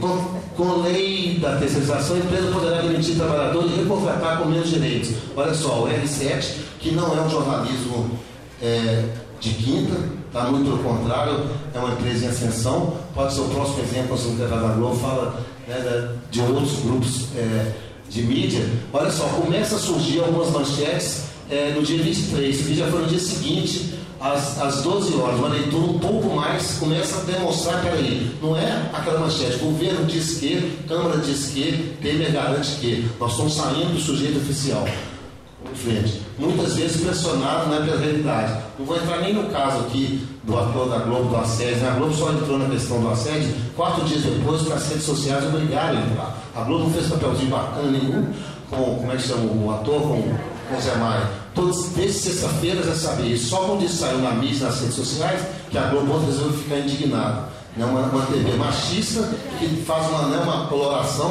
porque não ia conseguir segurar mais. Isso aqui é mais ou menos isso. O editor fala, olha, não vai dar para segurar, então vamos, ter, vamos, vamos abrir, vamos entregar um, um pouquinho dos anéis para não perder os dedos. Vamos em frente. Discurso eu estou sendo meio bravo, né, porque o tempo é curto, eu tenho que estar sendo indignado. É, terceirização de regras brasileiras de outros países. Eu não vou nem entrar no detalhe aqui, está parecendo, tentando falar que é coisa boa para o mundo lá fora. Nós estamos falando de novo do Estado de Minas, né? Infelizmente. Aí o tempo tenta fazer algo, entenda o que muda com a aprovação do projeto de legislação. Aí já começa, entenda o que muda, compreenda. Vamos em frente. É, os pontos da lei de legislação que mais podem afetar você. Finalmente chega você. Finalmente alguém na última linha falou você. Certo? Você, nós, cidadãos deveriam ser o sujeito da ação. Nós estamos começando a ganhar nosso passozinho lá é, no final dessa conversa toda, né? Isso era no dia, né, no, 48 horas depois. Vamos em frente. É, que a lei da autorização vai mudar na sua vida. Agora você começa a surgir sua vida, depois que está aprovada, depois que já passou, depois que o Pedro já falou que não quer ser populista nem popular, ou seja, agora a mídia começa, vamos ganhar essa turma aí, porque senão nós vamos parar de vender jornal. Vamos em frente. É, aí, gente, Infelizmente, nós temos que ir lá no El País para ter uma manchete decente. Né? O El País Brasil, aliás, eu sugiro vocês leiam a mídia internacional em português, leiam o El País, leiam a BBC, leiam né, a, leiam a mídia alemã, tudo isso é em português, né? Spiegel, está todo mundo no Brasil hoje fazendo jornalismo de qualidade, né? o Intercept Brasil, o Glenn, todo mundo fazendo jornalismo é, de dar vergonha a essa grande mídia brasileira. Então, comece, olha que interessante, a lei da utilização é boa, depende se você é patrão ou funcionário. Pronto. Essa é a manchete que nós temos. Olha só, faz uma indagação, não dá resposta. O, o, sujeito não é o governo, é a lei. E faz a indagação que todo mundo estava perguntando porque a mídia não respondeu. A lei é boa? Depende se você é patrão ou funcionário. Pronto. Não está falando nem que é ruim para o funcionário. Está dizendo, depende de que lado você está. É muito simples. Especialistas afirmam que empresários economizarão as custas do salário do trabalhador. A questão da discussão aí do salário, né, do tributo e tudo mais. Especialistas afirmam que empresários economizarão as custas do, trabalho, do salário do trabalhador. É essa manchete. Precisou de vir um jornal lá da Espanha para né, dar vergonha na nossa mídia e fazer a manchete lá ser dito. Isso é bom ou ruim? Depende, gente. Depende de que lado você está. Depende para onde nós estamos trabalhando. Né? Logicamente, né? Vocês não vão ficar bilionários aqui, mas se você tiver que trabalhar num desses jornais, você vai trabalhar. O importante é ter senso crítico. Eu estou aqui fazendo essa manchete ridícula, mas eu estou vivendo, sobrevivendo, terceirizado ou não, mas o importante é a gente sobreviver politicamente ao mercado. Eu já trabalhei para vários patrões que eu não amo, mas era uma questão de sobrevivência, de mercado e de ganhar um negócio que ninguém tira da gente, que é experiência, que é perspicácia e bola para frente. Ninguém voa minha, minha cadernetinha de, de, de, de fontes. Elas são minhas e vão comigo. Cadernetinha não existe mais, né? Mas é minha agenda eletrônica. Então isso nós vamos levar. Eu trabalho no jornal que não me merece, poxa, faz parte da vida. Certo? O importante é a sua experiência, a sua dignidade, a sua ética profissional. Vamos em frente. Nós não der mais, vamos embora. Então vamos em frente, olha só, essa manchete para mim é de estudo. Aí aparece um cidadão chamado Jéssica Oliveira, é, que diz especialização, boa notícia para empresa e trabalhador. Esse cidadão, ele trabalhou no governo FHC, né, foi um, um, dos grandes estados do governo, e fala uma bobagem dessa, eu pus a lado para a gente ver. Né, Gênesis Oliveira, é, um economista falando que ele é bom para empresas trabalhadores. Alguém aqui está errado, concorda? Tudo bem, uma aqui é opinião, uma aqui é uma interpretação. Mas nós temos que ter essa visão política, vocês têm que pegar, né, nós temos que olhar um carro, não é ver se ele é bonito, nós temos que ver um motor e ver para que, que serve, para que lado que vai, qual a motorização, como é que isso funciona. Nós estar diante desse cara aqui, vocês têm que saber quem é Gênesis Oliveira, o que já fez na vida e quem, a quem lhe interessa o que ele está dizendo. Certo? O que, que o país que faz jornalismo de primeira qualidade no Brasil hoje? Que descobriu um vácuo imenso, certo? Para fazer jornalismo de qualidade. Então é isso que nós temos que pensar. É pensar o tempo todo, é não, é não abrir mão do senso crítico. Nós temos que fazer uma leitura o tempo todo, que mídia é essa que nós estamos lendo. Certo? Então, o Gênesis não existe por acaso. Ele tem todo um arcabouço por trás dele para falar né, o que eu chamaria de uma bobagem, mas quem sou eu para achar, né, a opinião é dele. Então, ele diz, é bom, bom para a empresa e trabalhador. Vamos em frente. Acabou aí? Não, não vou entrar nisso não, porque isso é uma outra história e não vai dar nem tempo. Então, gente, é, sem me alongar, eu queria era passar um pouco desse recado e dizer para vocês, né, nessa. Eu tenho alguns minutinhos? Não, mas já estourou, né? É, eu não vou resistir a mostrar para vocês o que eu trouxe aqui rapidinho. É, desculpas, eu, eu, é, eu vou mostrar. É só mostrar o seguinte: a mídia anda de acordo com o interesse. Então, se hoje eu não deu nem tempo de falar isso, né? Por que, que a mídia é pena? Porque a mídia participou do golpe, porque a mídia brasileira acha que, que essas migalhas foram distribuídas é, para os brasileiros mais pobres não deveriam ser distribuídas, então elas embarcaram nesse governo, né, nesse poder e estão fazendo isso. A Folha hoje está revendo o projeto editorial dela, porque ela viu que ela embarcou numa canoa furadíssima. Né, e está tentando resgatar um jornalismo que já foi digno do passado. Então eles estão correndo atrás. Eu ouvi uma frase uma vez do, editor, já falecido com que eu trabalhei, que ele falou o seguinte: eu estava trabalhando hoje em dia e o concorrente é o Estado de Minas, hoje em dia estava começando. Ele me falou assim de frase, oh, nós temos que fazer jornalismo de qualidade, tem que fazer jornalismo bom, né, jornalismo de tesão de fazer. Eu falei assim, porra, é tudo que eu quero. Aí ele falou comigo assim, eu não estou falando isso que eu sou ético, não. Eu estou falando isso que nós temos que ganhar mercado. Eu vou ser bom para ganhar mercado. Eu assim, opa. E ele era muito bom. Mas ele falou que eu vou fazer melhor do que o concorrente, porque o concorrente é ruim, não é ético. Então nós vamos, nós vamos optar pela ética, porque o mercado vale a pena. Nós vamos ter leitores assim. Então é uma discussão complexa, mas é, nós temos que nos pautar pela ética independente do mercado. Se você não tiver mercado, infelizmente você vai morrer com menos dinheiro que você gostaria, você vai, você vai morrer muito feliz. É melhor morrer não, que não, vai, não vale a pena. Você vai dormir muito feliz de não ter vendido a sua alma. Eu acho que isso no jornalismo é fundamental. Né, com todo respeito a qualquer profissão, mas no jornalismo não dá para picaretar, né, do ponto de vista ético. Vou mostrar então que a Veja é, por favor, gente, isso aqui é só um, uma ilustração, não tem nada a ver com a nossa pauta, mas tem a ver com o que eu estou dizendo. A mídia age politicamente o tempo todo, nós que ter noção disso. Eu trouxe só umas caras da vez aqui para a gente mostrar a leitura semiótica da revista, a leitura política, é, que culminou nessa semana, então não resisti a trazer. Um dia eu trouxe né, a manchete falando o delator fala, o delator é vermelho, né, ele é o capeta, olha o olhar de capeta dele, o vermelho, o PT, está né, tudo escrito aí de uma vez só. Vamos em frente. Aí chega né, um cidadão matador de criancinhas, né? A vez dele está chegando. Olha só, você encontrar esse cara de noite né, com um machado, você está fudido. Né? A vez dele chegou. Vejam bem, ele não tem nome, a vez dele, porque a vez ele não chama o Lula de Lula para não fazer propaganda. Vamos em frente. E depois não chamou de nada. Isso aqui, gente, isso aqui é criminoso. No Estado de Direito, é, uma, uma capa dessa aqui não poderia existir com qualquer personagem com qualquer personagem, isso aqui não poderia existir. Mas enfim, né, nós estamos nesse país sem rumo como estamos. Vamos em frente. Aí aparece o poder do Aécio. Olha só, se aperta, se aperta o Aécio, confirma. Gente, vocês desculpam, não, não dá para não, não, mostrar, né? É só uma demonstraçãozinha, a gente vê o que a mídia faz com vocês, mas não comigo. Olha só, é, isso, nas viradas eleitorais impossíveis, o neto de Tancredo Neves pode ser um fator decisivo na campanha presidencial. Olha o super-homem chegou para nos salvar.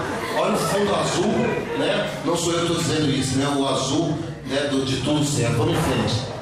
É, outra manchete maravilhosa, o fator surpresa, de novo azul, olha só aqui é transparente ele é tão bom que até a, a, a logo da vez é transparente. Transparência total, você vai ver isso, né? É o fator surpresa. Até que um dia, esse cara não interessa mais. E essa semana surge o quê? A VGS. Gente, é esse, me desculpe, né? Eu, eu, eu venho aqui poucas vezes, eu tenho que ser sincero.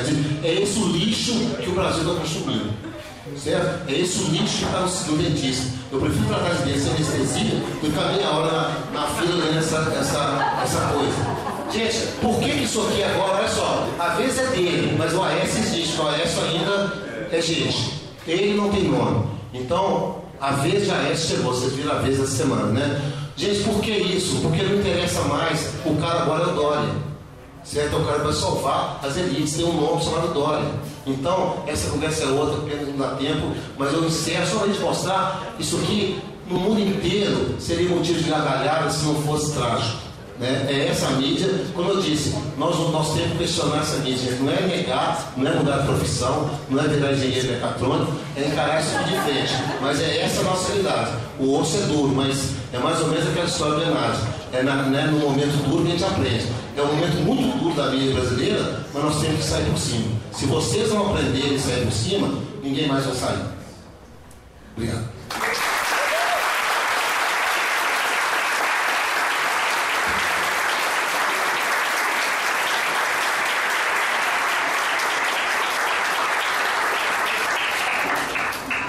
Gente, é, agradeço enormemente, acho que foi uma noite de muita contribuição e muitas risadas ainda bem, né, diante das, de tantas tragédias. E eu vou passar a palavra para o Gustavo, que ele dá uma palavrinha com a gente. Bom, boa noite a todos, obrigado pela presença.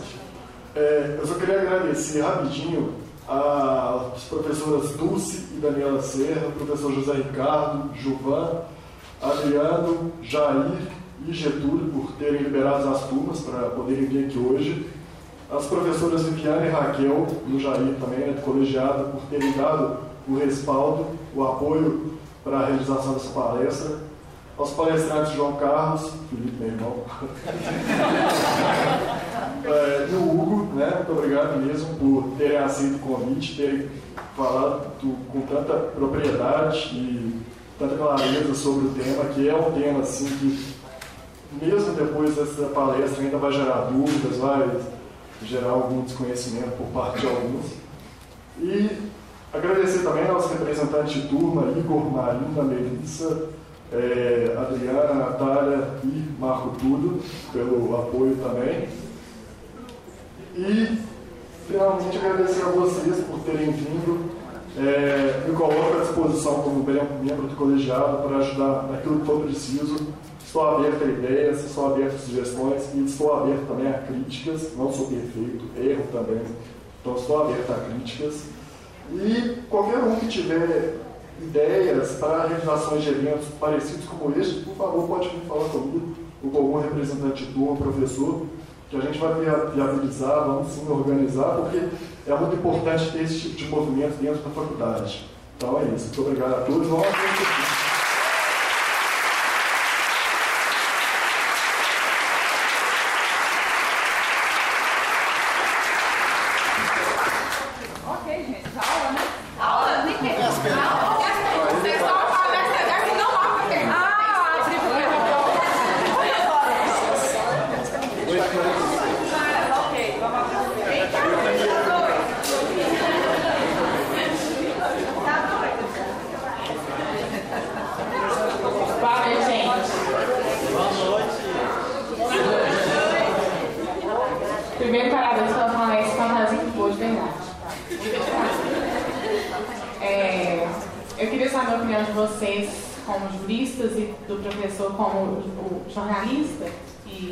especialista de comunicação, se ele acha que esse pacote de medidas neoliberalistas que o Temer está fazendo com né, a população e o Brasil no geral, se ela é viável para um país como o nosso. Eu entendo alguns países capitalistas serem neoliberalistas, como os Estados Unidos, por exemplo, não concordo, mas entendo. Mas eu não sei se isso seria viável aqui no Brasil, um país cheio de desigualdade social, e com tantos problemas sociais, né, que não vale a pena ficar citando. Mas eu queria saber se, se vocês acham isso viável de alguma forma.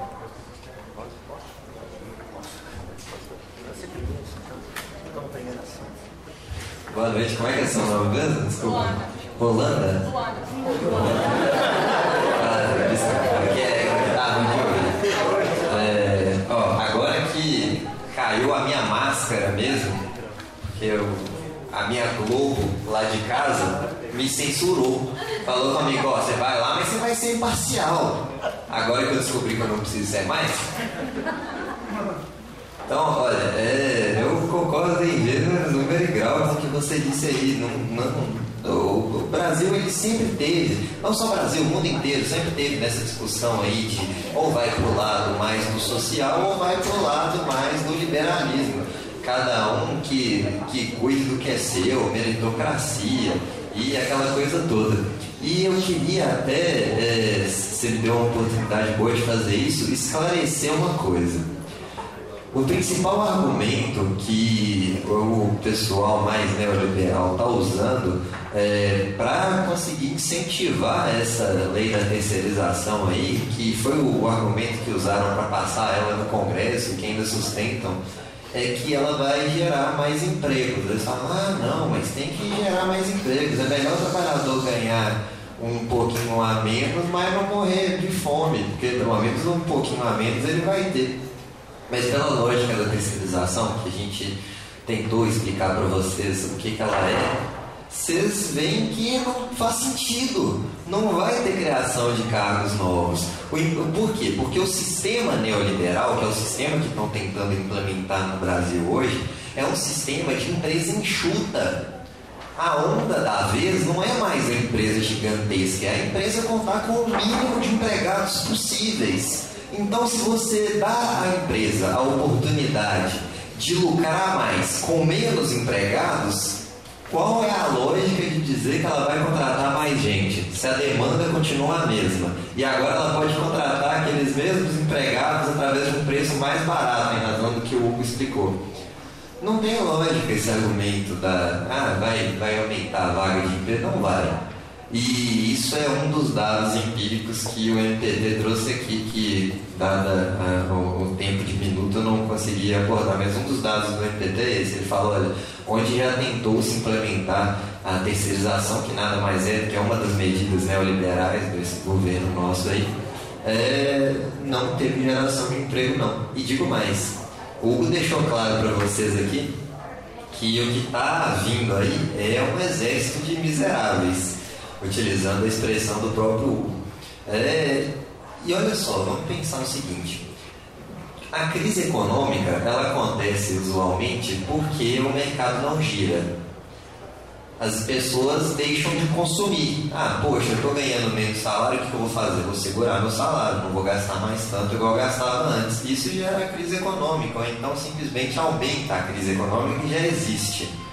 Agora pense o seguinte: se com essa crise econômica a nossa solução para ela a longo prazo vai gerar um exército de miseráveis, ou seja, um exército de pessoas que não têm dinheiro para comprar, para consumir, para manter esse mercado funcionando, essa crise, podem ter certeza, ela vai voltar muito pior daqui a um tempo. Porque o que se diz hoje é que o mercado não funciona, mas a gente está fazendo o mercado funcionar a curto prazo, para longo prazo, ter um mercado que vai parar. Pelo menos é essa leitura que eu e os meus amigos anti-Temer fazemos. Por aí. É, então, o também queria dar uma palavra sobre o tema aí. Luana, não é isso? Eu queria dar uma palavrinha, porque a pergunta foi para todos, né? Não estou aqui olhando a fala de ninguém. É, Luana, veja bem, a sua pergunta ela supera o tema de hoje, né? É, para te responder, eu tenho que escapar da terceirização. Até porque você mesmo perguntou um pacote de medidas neoliberais. É, bom, veja bem, antes eu queria ressaltar alguns dados com você que você não precisa acessar o site do IBGE para você saber, tá? Veja bem. Veja bem. Você mora no país onde você mora na casa mais cara do mundo, você dirige o carro mais caro do mundo, você paga energia elétrica mais cara do mundo, você voa a milha aérea mais cara do mundo, e você tem um encargo tributário custo-benefício mais caro do mundo. Então acho que a sua pergunta ela passa por uma assertiva da qual o brasileiro já está muito cansado de ouvir. Acredito que ninguém aqui vai, vai, vai contestar isso. É o famoso está faltando dinheiro. Né? Eu acho que tudo que é levado a rua hoje no Brasil, nesse campo, né, se justifica com base no quê? No está faltando dinheiro. Né? Vamos terceirizar, porque as empresas não estão sobrevivendo. Ora, veja bem. Né?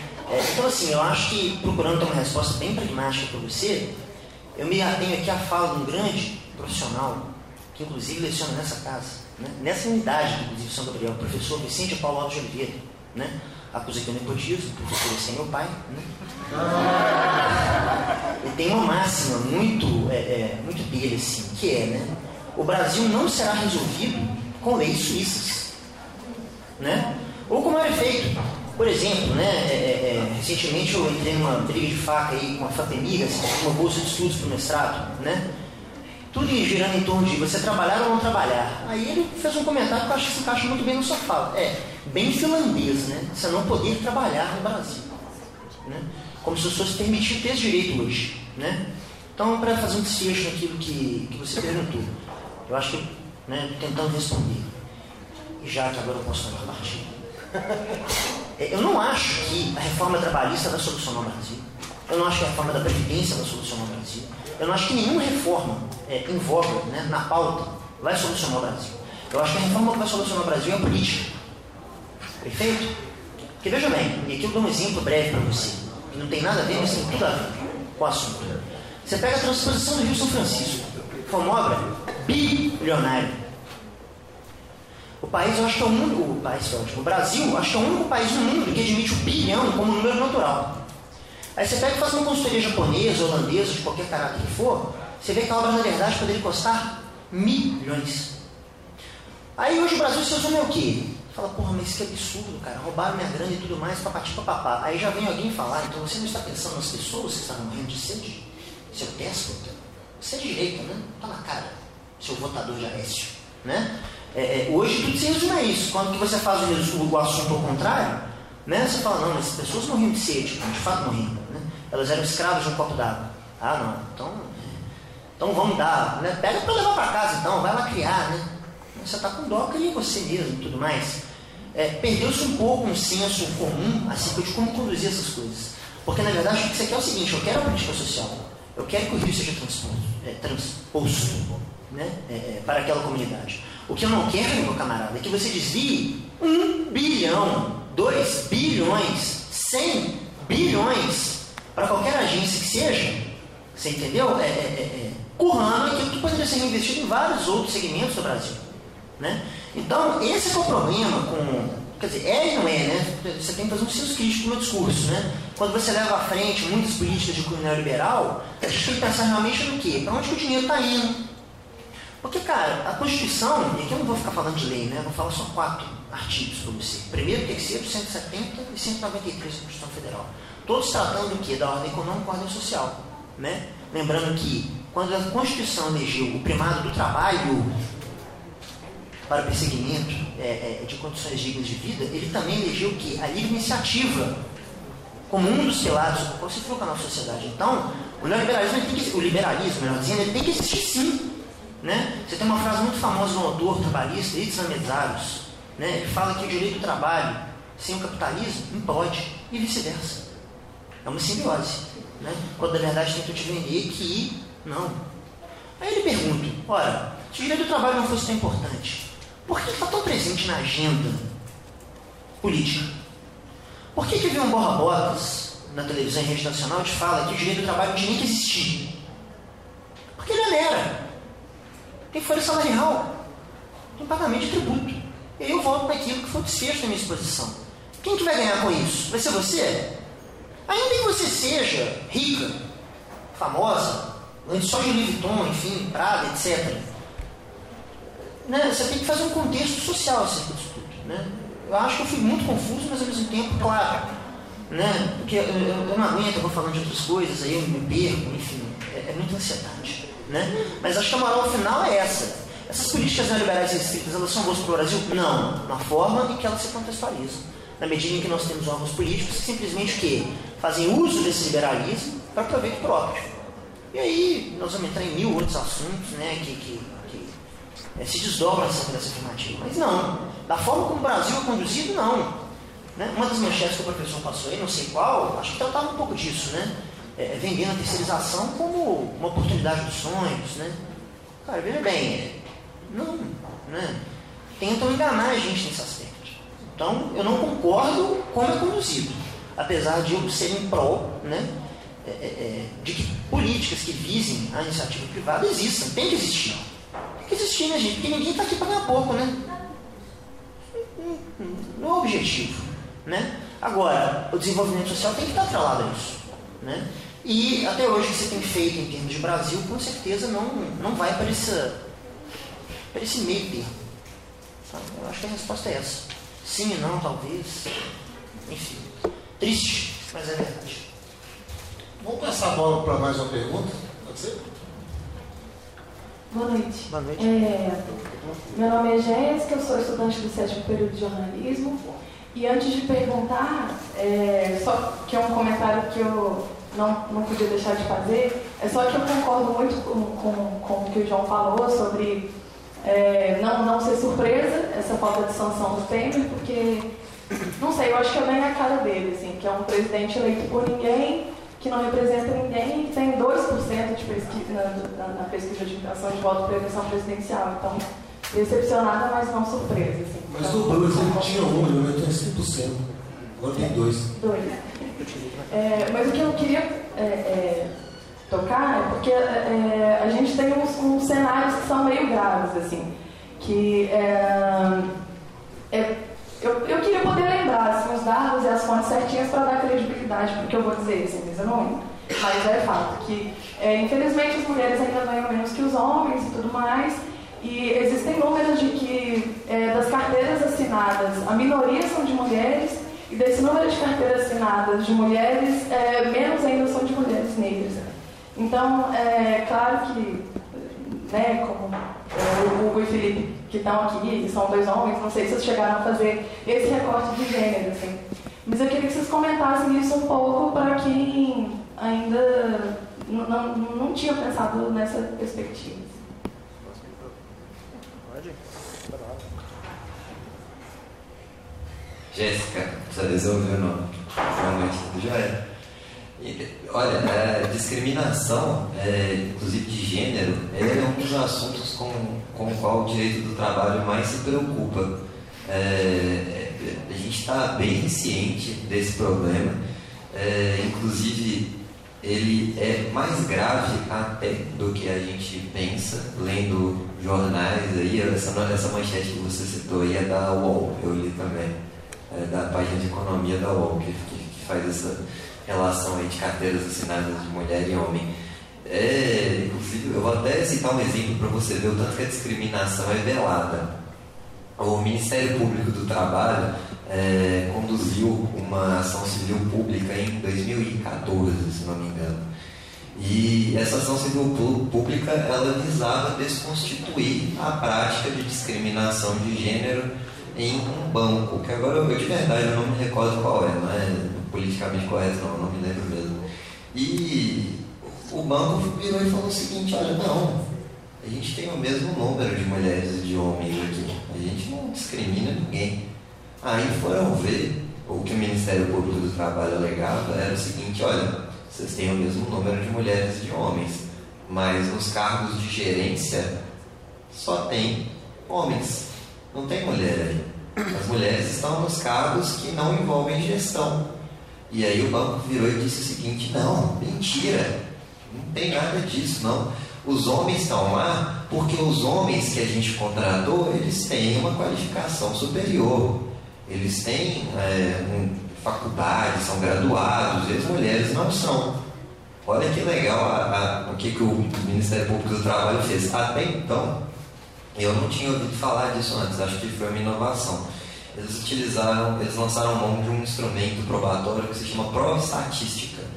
Eles mostraram o seguinte: é óbvio que tem discriminação aí sim por que esse argumento de vocês não funciona? Porque estatisticamente, eles pegaram, por isso que é uma prova estatística, eles pegaram uma estatística e mostraram que hoje se formam mais mulheres do que homens nas faculdades. As mulheres elas estão ascendendo a um nível de escolaridade maior do que os homens. E mesmo assim o argumento que eles usaram foi, olha, a gente resolveu contratar um homem que era mais qualificado, por isso que eles estão nos cargos de gerência. E aí o Ministério Público do Trabalho desconstituiu essa falácia aí. Mas é, de fato é um problema bastante grave que o pessoal do trabalho que enfrentar diariamente. São muitos os artigos que saem todos os dias tentando enfrentar esse problema da discriminação. É, não só é, a questão do machismo, mas racial, comportadores de deficiência. É, enfim, é, a gente está bastante ciente e engajado nessa luta, assim, e que bom que vocês também estão, que bom que a gente não está sozinho nisso. É uma luta que ela depende de, de todo mundo, da conscientização geral, é, principalmente dos homens, apesar de ter de forma extrema um, um discurso de ah, essa luta é nossa, das mulheres, que não, não deixa de ser verdade, mas eu acho que é muito importante a conscientização dos homens também para, se não for ajudar, pelo menos não atrapalhar. Um minutinho, pessoal. Uma última consideração, vai ser bem rápido, prometo. É, Jéssica, existe uma professora na PUC que é a Maria Cecília Massa Teodoro. Perfeito? Ela é uma das coordenadoras do programa de pós-graduação é, em Direito, lá no Coração Carístico. E ela é simplesmente é, pesquisadora do tema. Nós temos aula com ela, já tivemos outras oportunidades, esse semestre inclusive. É, então, só para completar a fala do Felipe, é, sobre um aspecto, é, ela fala muito acerca de uma, uma mazela, como disse, da sociedade brasileira, que remonta de lá atrás, que foi a divisão sexual do trabalho. Perfeito? Isso daí concatenou é, numa sequência, vamos dizer assim, de, de, de políticas, de construções, né, que a nossa, sobre as quais a nossa sociedade se edificou e se edifica até hoje. Isso é um paradigma que está quebrando. Tá? É, sobre a promessa de ser curto, só queria falar isso. Eu noto que com certeza ainda existe, mas é, é, depois, depois você também falar comigo no final, que eu te provo para mais bem que esse paradigma está mudando. É lento, tá? Existem muitas pesquisas a respeito. Enfim, foi até, até pecado, porque é um tema bem interessante realmente, mas é de uma extensão assim imensa. Tá? Depois você fala comigo e a gente começa isso. Né? Sugerimos ao colegiado aí outra palestra é, sobre isso. Você dá uma palestra inteira.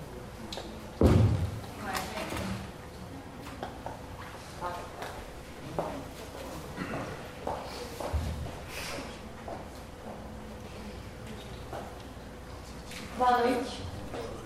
É, eu tenho uma pergunta um pouco mais prática. É porque, Felipe, você falou sobre a responsabilidade subsidiária, não é isso? E como é que vai funcionar isso na prática? Porque se eu for contratada lá pela Picaretas S.A., aí eu vou entrar na justiça, aí eu vou ter que transitar e julgar a decisão, aí não vai ter como, vai ter dinheiro para me pagar. Aí eu vou ter que entrar de novo na justiça contra o ser tomador de serviço, não é isso? Aí nesse caso, tem uma prescrição, tem, vai ter um novo prazo, porque parece que quando você demite assim, dois anos para entrar na justiça, os direitos prescrevem cinco anos. Não é isso? Aí como é que funcionava? Tem uma pegadinha aí, vou entrar na justiça para prescrever meus direitos nesse meio tempo? Não, é, me atrevo a responder tá, rapidamente. É, parabéns, você está com conhecimentos jurídicos muito expressivos. Sobretudo acerca do estudo da prescrição bienal e penal. Tá de parabéns, tá? Tem alunos no final do curso de Direito que simplesmente não conseguem fazer essa contagem. É, mas na minha visão, é, lembrando que essa interpretação é aberta ainda, tá? O direito ele se constrói é, no dia a dia. Você fez uma pergunta, como você mesmo disse, prática, eu diria que técnica até, né? Então não tem como te responder de outra, lhe responder de outra forma. Na minha visão processual, você vai ajuizar a ação contra o seu empregador. O que, não obstante, não te impede de recorrer ao Instituto de Subsidiariedade da mesma forma, qual seja, você tem a picareta que te contratou e você prestava serviço na Globo. Então quem tomou seu serviço? A Rede Globo. Se depois o picareta SA caiu no Mato Grosso, sumiu, evaporou, é, é, como muitos fazem, né? Eu tinha um professor de penal que falava, o Brasil é grande, o Mato Grosso é maior ainda, né? O, o, ele foi lá pescar no Mato Grosso e simplesmente lhe deixou a ver navios a ação vai ser contra o picareta, né, quem vai, é, é, ao qual vai ser atribuída a revelia, como dito, tem que usar termo técnico para te responder. E responderá subsidiariamente a Rede Globo, no nosso exemplo, né, na medida em que ela tomou o serviço. O que é tomar o serviço? Né? Ela, ela aproveitou finalmente, vamos dizer assim, só para uma moral, o que é óbvio, né? Você escreveu uma reportagem para a Globo, você fala que ela tomou o serviço? Então, nesse aspecto, não muda muito, né? Vamos dizer assim. O problema é o quê? Que agora a terceirização é ilícita. Quando você falava em responsabilidade laboral e da Terceirização, né, fazendo uso da súmula 331, etc., o discurso todo girava em torno da licitude da terceirização. Né? Esse é um reflexo, porque agora isso aí nós vamos ter que fazer uma nova construção jurídica em torno do tema que, muito honestamente, é que você me apertou sem abraçar. Né? Oi, pode, claro. Eu acredito que nenhuma Romita ia conseguir te responder sem na ponta da língua. Né? Agora, claro, o papel aceita tudo, né? E o direito também. Você pode ter certeza que alguma tese com certeza vai brotar. Como o Felipe talvez já te falar. Então, é, vocês, vocês estão vendo que eu gosto de falar, né? Você não, você não manda parar. Mas essa questão aí, sendo bem prático também, bem sucinto, é, qual foi a grande alteração? Que nem o Hugo disse, é o problema, o grande problema dessa mudança legislativa aí é que a terceirização na atividade fim passou a ser lícita, até então ela era ilícita. Com a terceirização da atividade fim sendo ilícita, a responsabilidade era solidária. Agora ela passou a ser subsidiária. Qual é a diferença prática, que foi o que você perguntou? No processo, o processo ele pode ser ajuizado um processo só contra as duas empresas, tanto a prestadora quanto a tomadora de serviços. A diferença é a seguinte: quando a responsabilidade é solidária, o juiz, na hora de executar a dívida, na hora que ele já descobriu quanto está sendo devido ao empregado, quanto que deveria ter recebido e não recebeu, ele poderia, na responsabilidade solidária, cobrar de uma vez dos dois, tanto do tomador quanto do prestador de serviços. Agora, com a subsidiária, não. Com a subsidiária, ele vai ter que cobrar primeiro do prestador de serviço, ou seja, da empresa que terceiriza os empregados e somente quando esgotar os bens dessa empresa, ou chegar à conclusão de que essa empresa aí é, não tem bens suficientes, ou não tem bem nenhum, já que a gente viu que é, muitas vezes ela é utilizada para fraude, que vai poder ser cobrada, a, que, que, vão poder ser utilizados para esse pagamento dos bens da empresa tomadora de serviço, mas é tudo num processo só não, não há uma divisão processual, não há essa necessidade. Há algumas exceções na lei, como por exemplo no caso de insolvência, da, ou seja, se, se, se vê que a empresa que terceiriza faliu, pode ser cobrado diretamente de forma solidária das ruas e tal, mas a regra é a subsidiariedade. A regra é a subsidiariedade. Subsidiariedade. Não sai não, me ajuda, favor. Subsidiariedade. Subsidiariedade. A regra é a subsidiariedade. É, e é isso, ficou claro? Ficou, obrigada. Eu posso? Pode. Tem microfone, né? tudo bem? Ei, gente, boa noite, eu sou Daniela. Boa noite. É, prazer, muito obrigada. Acho que a fala de vocês foi super esclarecedores, no tanto com a crítica do João, uma aula e tanto. Eu queria que vocês tocassem no ponto que foi passado muito rápido, é, que são os sindicatos, né? Eles têm um estigma no Brasil de, de quase é, de associação ao crime, né? E eu acho que eles têm uma parcela de responsabilidade nisso também, porque eles acabaram, em alguma medida, se transformando em braços de o poder, de empresários e tal. Eu queria saber como que, o, direito está tratando essa questão do, né, da, da, representatividade através dos sindicatos uhum. é, e se vocês acreditam que a gente vai ter um, fortalecimento genuíno dessa, dessa, dessa instituição né, sindical, é, eu preciso uma avaliação sobre isso. Obrigada. Claro. É, toma liberdade de responder você. Como é que é o seu nome? Daniel. Daniel. É o seguinte. Bom, antes de mais nada, o que, claro, o que contribui muito para a questão sindical hoje ser atrelada a uma associação criminosa, como você mesmo falou, antes de mais nada é o seguinte. Até então o sindicato não tem que fazer prestação de contas. Tá? É, isso aí fomenta que algumas figuras aí, até políticas, né, no nosso cenário nacional, é, é, suguem, vamos dizer assim, recursos de entidades sindicais. Aqui eu faço nomes, tá? Vou fazer um nome para você. Que é o nosso querido Paulinho da Força. Né? É, é o Paulinho da Ou, e aqui, peço perdão a quem, a quem achar fala agressiva, né? não é indireta a ninguém, mas o Lula, ele se promoveu muito em cima disso. Né? O Lula, ele era é, chefe de central sindical, né? muito atuante em questões sindicais, perfeito? e fazia alguns negócios em nome do sindicato. Isso daí também é linha de dúvidas, tá? É, eu acredito que na política, se você quer fazer um discurso isento, você tem que falar o seguinte: ninguém tem estrela na testa. Ninguém. Ninguém. Nenhum partido político hoje no Brasil tem. Todo mundo tem conchavo, todo mundo tem é, é, rabo preso. Tá? Bom, dito isso, questão sindical, luz da terceirização, que eu acredito que você queira ouvir. Como eu falei, você tem a tal da, da, um, um conceito, né? Eric Hobsbawm, por exemplo, explora muito, para da classidade. A partir do momento que você se vê em curso em uma terceirização, né, em curso em uma empresa terceirizada, você não mais é uma empregada que trabalha na empresa, ou perdão, para a empresa. Você trabalha na empresa. Perfeito? Com isso, é, é, você vai ter, você vai passar a ter empresas, vamos dizer assim, que começam a ser especializadas em contratação de mão de obra para repasse a outras empresas. Isso aí pode parecer um discurso um pouco cínico, pode parecer de menor importância, mas quando o cara é terceirizado numa empresa, ele é considerado o terceirizado. Entendeu? Eu falo, cara, sai fora, você é terceirizado. O que você está falando? E outros sim, isso tem o condão de desmanchar a ação sindical mais ainda, que concordo com você, é uma ação sindical fraca, e não tende a mudar. Né? A crise não vai incentivar o sindicato a melhorar. Por quê? A partir do momento que você tem empresas especializadas em terceirização, você está destruindo, você está dissolvendo o poder de classe.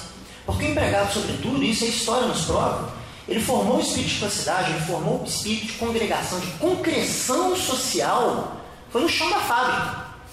Quando todo mundo estava junto e se tinha uma classe só. A tendência agora é que isso seja estacionado.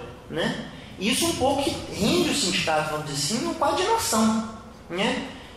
Junto disso, aí você pode falar de N questões de direito coletivo, dentre as quais você tem um problema claríssimo no, no Brasil, isso aí também é dado estatística. No Brasil você tem acho que mais de 5, 9, 10 mil sindicatos.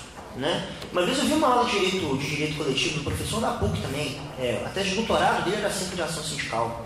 Aí ele pegava e falava, vamos pegar sindicatos criadores de cavalo. Você não tem isso. Você tem o sindicato criador de cavalo manga larga. Estou falando sério. Aí você tem do quarto de milha. Aí você tem do lusitano. Aí você tem do árabe. Entendeu? Aí você tem do árabe com ferradura. Aí do árabe com ferradura com mancha na testa. Você tem tanto, entendeu? Essa pluralidade é, é, cria um, um, estado, claro, de instabilidade né? e de guerra sindical. Te dou um exemplo claro que está em voga hoje. Isso aí eu acredito que ninguém aqui está sabendo. Enfim. É, você tem um sindicato forte na FMG, juro que agora eu esqueci o nome, mas é dos analistas. Né? Dos analistas técnicos lá, dos prédios da UFMG. Perfeito? Sobretudo nas faculdades de farmácia, etc., que é onde eu conheço o exemplo. E aí os técnicos se sentiram é, é, um pouco, vamos dizer assim, de lado e quiseram criar um sindicato. Minha querida, se eu te falar que raça que você tem que dar no Brasil para você criar uma entidade sindical com representação. E a raça que o outro lado não vai dar para te impedir, porque se te impede, o que, que, que, que ela tem a menos? A arrecadação sindical. A arrecadação sindical que é dinheiro, dinheiro esse o qual não passa por nenhum controle de gasto. Né? Então, dando nome aos bois, o Paulinho da Força pode andar de Ferrari se quiser. Né? Até então, se desviar o dinheiro sindical, haverão pessoas que vão falar que não é bem assim, mas é conforme a prática nos mostra. Né? E a tendência é que, à luz da terceirização, essa ação sindical se enfraqueça cada vez mais. Justamente porque você vai esfacelar esse espírito coletivo do sindicato. Né? E atrelado a esse quadro aí que você já não tem uma prestação de conta, vai ficar mais feio ainda. É a minha visão da coisa. É, dar uma complementada só para explicar qual é o grande problema sindical hoje no Brasil. Ele já vem se arrastando desde Vargas, lá em, na década de 30. É um negócio que se chama unicidade sindical. O que, que Vargas fez lá atrás? Ele falou o seguinte: olha, não vai ter mais concorrência entre sindicatos. Agora, só existe um sindicato por base territorial representante de cada categoria. O que isso quer dizer? Quer dizer que pode existir um sindicato dos médicos em Belo Horizonte. Não pode existir outro. Se alguns médicos estão insatisfeitos com o sindicato que existe hoje resolvem ir lá e criar um outro sindicato dos médicos, eles simplesmente não podem. Eles têm que fazer um registro no Ministério do Trabalho e Emprego e esse registro não vai ser concedido. Qual é a implicação disso? você não tem concorrência. Se tivessem dois sindicatos, o que, vai acontecer? Os médicos que estavam insatisfeitos com um iam migrar para o outro e falar assim: pô, você não está fazendo nada por mim, vou para o outro sindicato. Só que você não tem essa concorrência. Se você não tem essa concorrência, você não fomenta a vontade dos sindicatos de, melhorarem. Porque você não tem para onde correr. Você está vinculado aos sindicatos dos médicos de Belo Horizonte. Se você não gostar, o problema é seu. Você tem que pagar a contribuição compulsória todo ano, que é lá um dia de salário seu por ano para aquele sindicato. Então, como disse, vocês veem que esse, esse é o problema, a unicidade sindical, que não estimula em nada a melhora. E qual é o grande problema dentro da terceirização? É o seguinte, é, existe uma regra no direito do trabalho, no direito coletivo do trabalho, que também vem dessa época aí, que fala o seguinte: você vai ser obrigatoriamente vinculado ao sindicato representante da classe que, da, da, da, exploração da atividade econômica da sua empresa. Isso quer dizer, se você trabalha num hospital, você necessariamente vai ser vinculado ao sindicato dos médicos, por exemplo, que prestam serviço naquele hospital. Você não escolhe para é, é, qual local que você quer se vincular, qual é o melhor sindicato para você, você necessariamente está atrelado a esse. Agora pense o seguinte, quando você terceiriza, quem que efetivamente é o contratante do empregado? É a empresa terceirizadora. Então, o que, que vai acontecer? Nós vamos ter sindicatos das empresas terceirizadoras. E, e, aquele empregado ele vai estar incluído no contexto do hospital, mas na, na, verdade ele não vai estar vinculado nem sequer naquele sindicato que representa lá o pessoal que trabalha ali naquele hospital. Ele vai estar vinculado aos sindicatos das empresas que terceirizam. Agora pensa, se já é fácil controlar os 8 mil sindicatos que existem hoje, imagina para controlar um que vai ser só os terceirizados. Não tem nada previsto na legislação para mudar essa não, essa regra é constitucional. Desde 1934, para mudar, seria necessária uma mudança constitucional no artigo 8, como disse o Hugo aqui. Eu vou passar para ele de novo aqui. Não, de forma alguma. Só completando a fala, e aqui eu vou ser muito breve, prometo. Eu sei que é um pouco grosseiro ali, mas quando você fazer pergunta, eu estou com o livro em mãos, eu vou ler dois parágrafos para você que julgo rápido. Só para simplificar com palavras mais articuladas o que, que você perguntou, tá? O segundo grande problema que surge do processo desmedido de terceirização cuida do enquadramento sindical do trabalhador terceirizado, que se faz, ainda que se afigure equivocado, pela atividade econômica desenvolvida pelo empregador, entre parênteses, empresa terceirizante. Isso se dá por força de uma leitura excessivamente hermética do artigo 511, parágrafo 2 da CLT, que numa visão arraigada ao controle sindical da época, a, e aqui falamos da época do Vargas, tá? Atrela a categoria profissional dos trabalhadores à categoria econômica do seu empregador, e não observando, contudo, que tal interpretação representa uma clara fragmentação da solidariedade operária e um verdadeiro esfacelamento da organização sindical, que se articula em torno dos interesses dos trabalhadores de uma mesma classe, sejam eles efetivos ou terceirizados. Completo ainda, leio para você a fala de um jurista muito reconhecido na Escola de Direito do Trabalho Mineira e mundial, que é o Márcio Viana, que foi presidente do nosso Tribunal do Trabalho por vários anos aqui em Minas Gerais, Tribunal da terceira região. Ele fala também que, ao se fragmentar a empresa, também fragmenta o universo operário, mas, ao se recompor, formando a rede, não recompõe. Os terceirizados não se integram aos trabalhadores permanentes. Às vezes, a relação de uns e outros chega a ser conflituosa.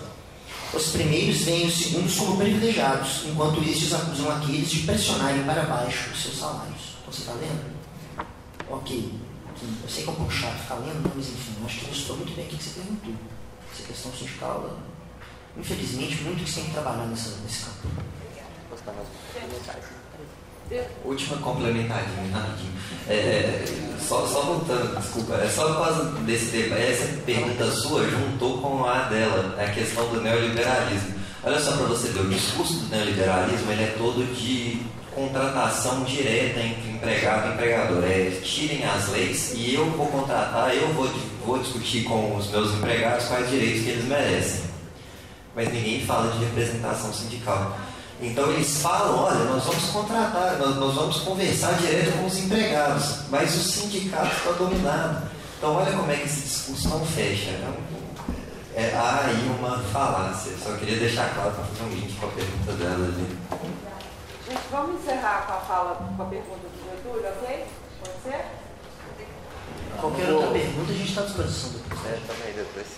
Não vou me alongar muito, mas é, registrar aqui a, a palestra muito esclarecedora dos três, né, cada um com a sua visão, visão política, visão é, do, do, cenário da mídia, podem ter ligado aqui na. É, agora sim, ok. Bom, nas visões diferentes, então realmente foi um, um momento importante. Muitas vezes é importante você sair da esfera da sala de aula para fazer essa reflexão. Né? Então é, é, é extremamente importante. É, Para não fugir muito do tema, né, dentro da questão da terceirização, mas não posso deixar de registrar, como na fala de vocês, a fala do João Carlos, que o que está acontecendo no momento no país é uma campanha muito bem orquestrada, muito bem urdida, né, que une uma série de instituições que representam a elite desse país para promover em muito pouco tempo, né, um curto espaço de tempo, uma transformação né, para implantar, impor uma agenda, e está muito claro isso aí. É, isso tem que ser feito muito rápido, assodadamente, porque é, se abrir discussão para a sociedade, sabe-se que sabe-se lá quando que isso vai acontecer, e tudo isso tem que ser feito muito rápido, tem sido feito muito rápido, né? Então, a terceirização já foi colocada em votação, já está aprovada, e a reforma da Previdência é, é, o próximo caminho. Então, eu gostaria de saber se a minha interpretação está correta, eu ter falado outras coisas, mas não é o caso, é, porque além do problema da terceirização, que dilui né, a representação sindical, isso faz parte, inclusive, da, da lógica é, neoliberal, mas a questão da reforma da Previdência que vem aí, é, vai provocar ao longo prazo, assim como a terceirização, além de um exército de miseráveis, vai provocar também, é, ao longo prazo, um problema no mercado de trabalho. Porque, na medida que as pessoas terão que trabalhar mais tempo, ou seja, agora 49 anos de contribuição, 25 anos no mínimo, as pessoas que já estão no mercado de trabalho vão permanecer mais tempo. Portanto, para os jovens que estão chegando, eles vão demorar para entrar no mercado de trabalho. Né? Na, na medida em que a pessoa vai ter que ficar mais tempo para poder se aposentar mais dignamente, é, significa que ele vai segurar aquela vaga ali durante muito mais tempo. É, ou seja, a longo prazo, talvez a médio, é, isso vai provocar um efeito dominó no mercado de trabalho que vai provocar também né, é, essa, é, essa ruptura do tecido social e eu queria saber se essa leitura que eu faço, a terceirização, somada à reforma da Previdência e à reforma trabalhista, que a terceirização já é um preâmbulo da reforma trabalhista, se essa leitura que eu faço, é, se vocês consideram correta. Professor, disse tudo. Acho que não tem a menor dúvida e eu acho que que vale dizer salientar, gente, é a, rapidez, né? eu conversei falando sobre isso, a agenda, a velocidade como isso tem acontecido, tem de acontecer. Vocês lembram da reforma do ensino? Do dia para a noite, não deu para ninguém conversar nada. Ou seja, a elite tem uma pressa porque ela nunca mais, talvez, terá uma oportunidade como essa.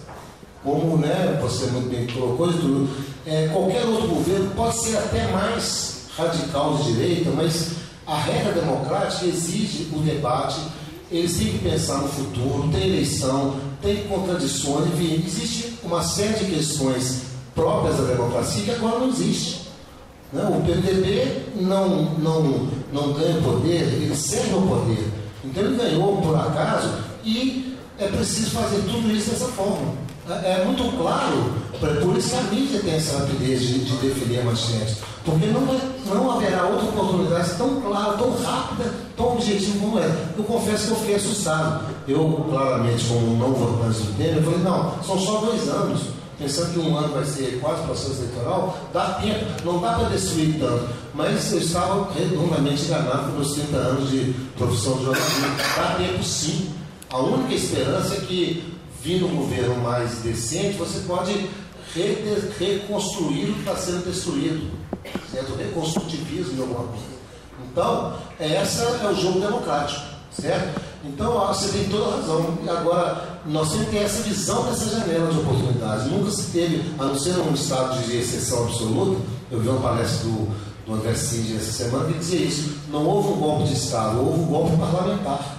O golpe de Estado justifica tudo, você rompe com tudo e prende quem é contra. Então, o golpe parlamentar permite isso. É, é quase sem sentido. Um governo tão fraco e tão forte no parlamento. O Temer faz o que ele quiser. Ele aprova da forma que ele quer hoje.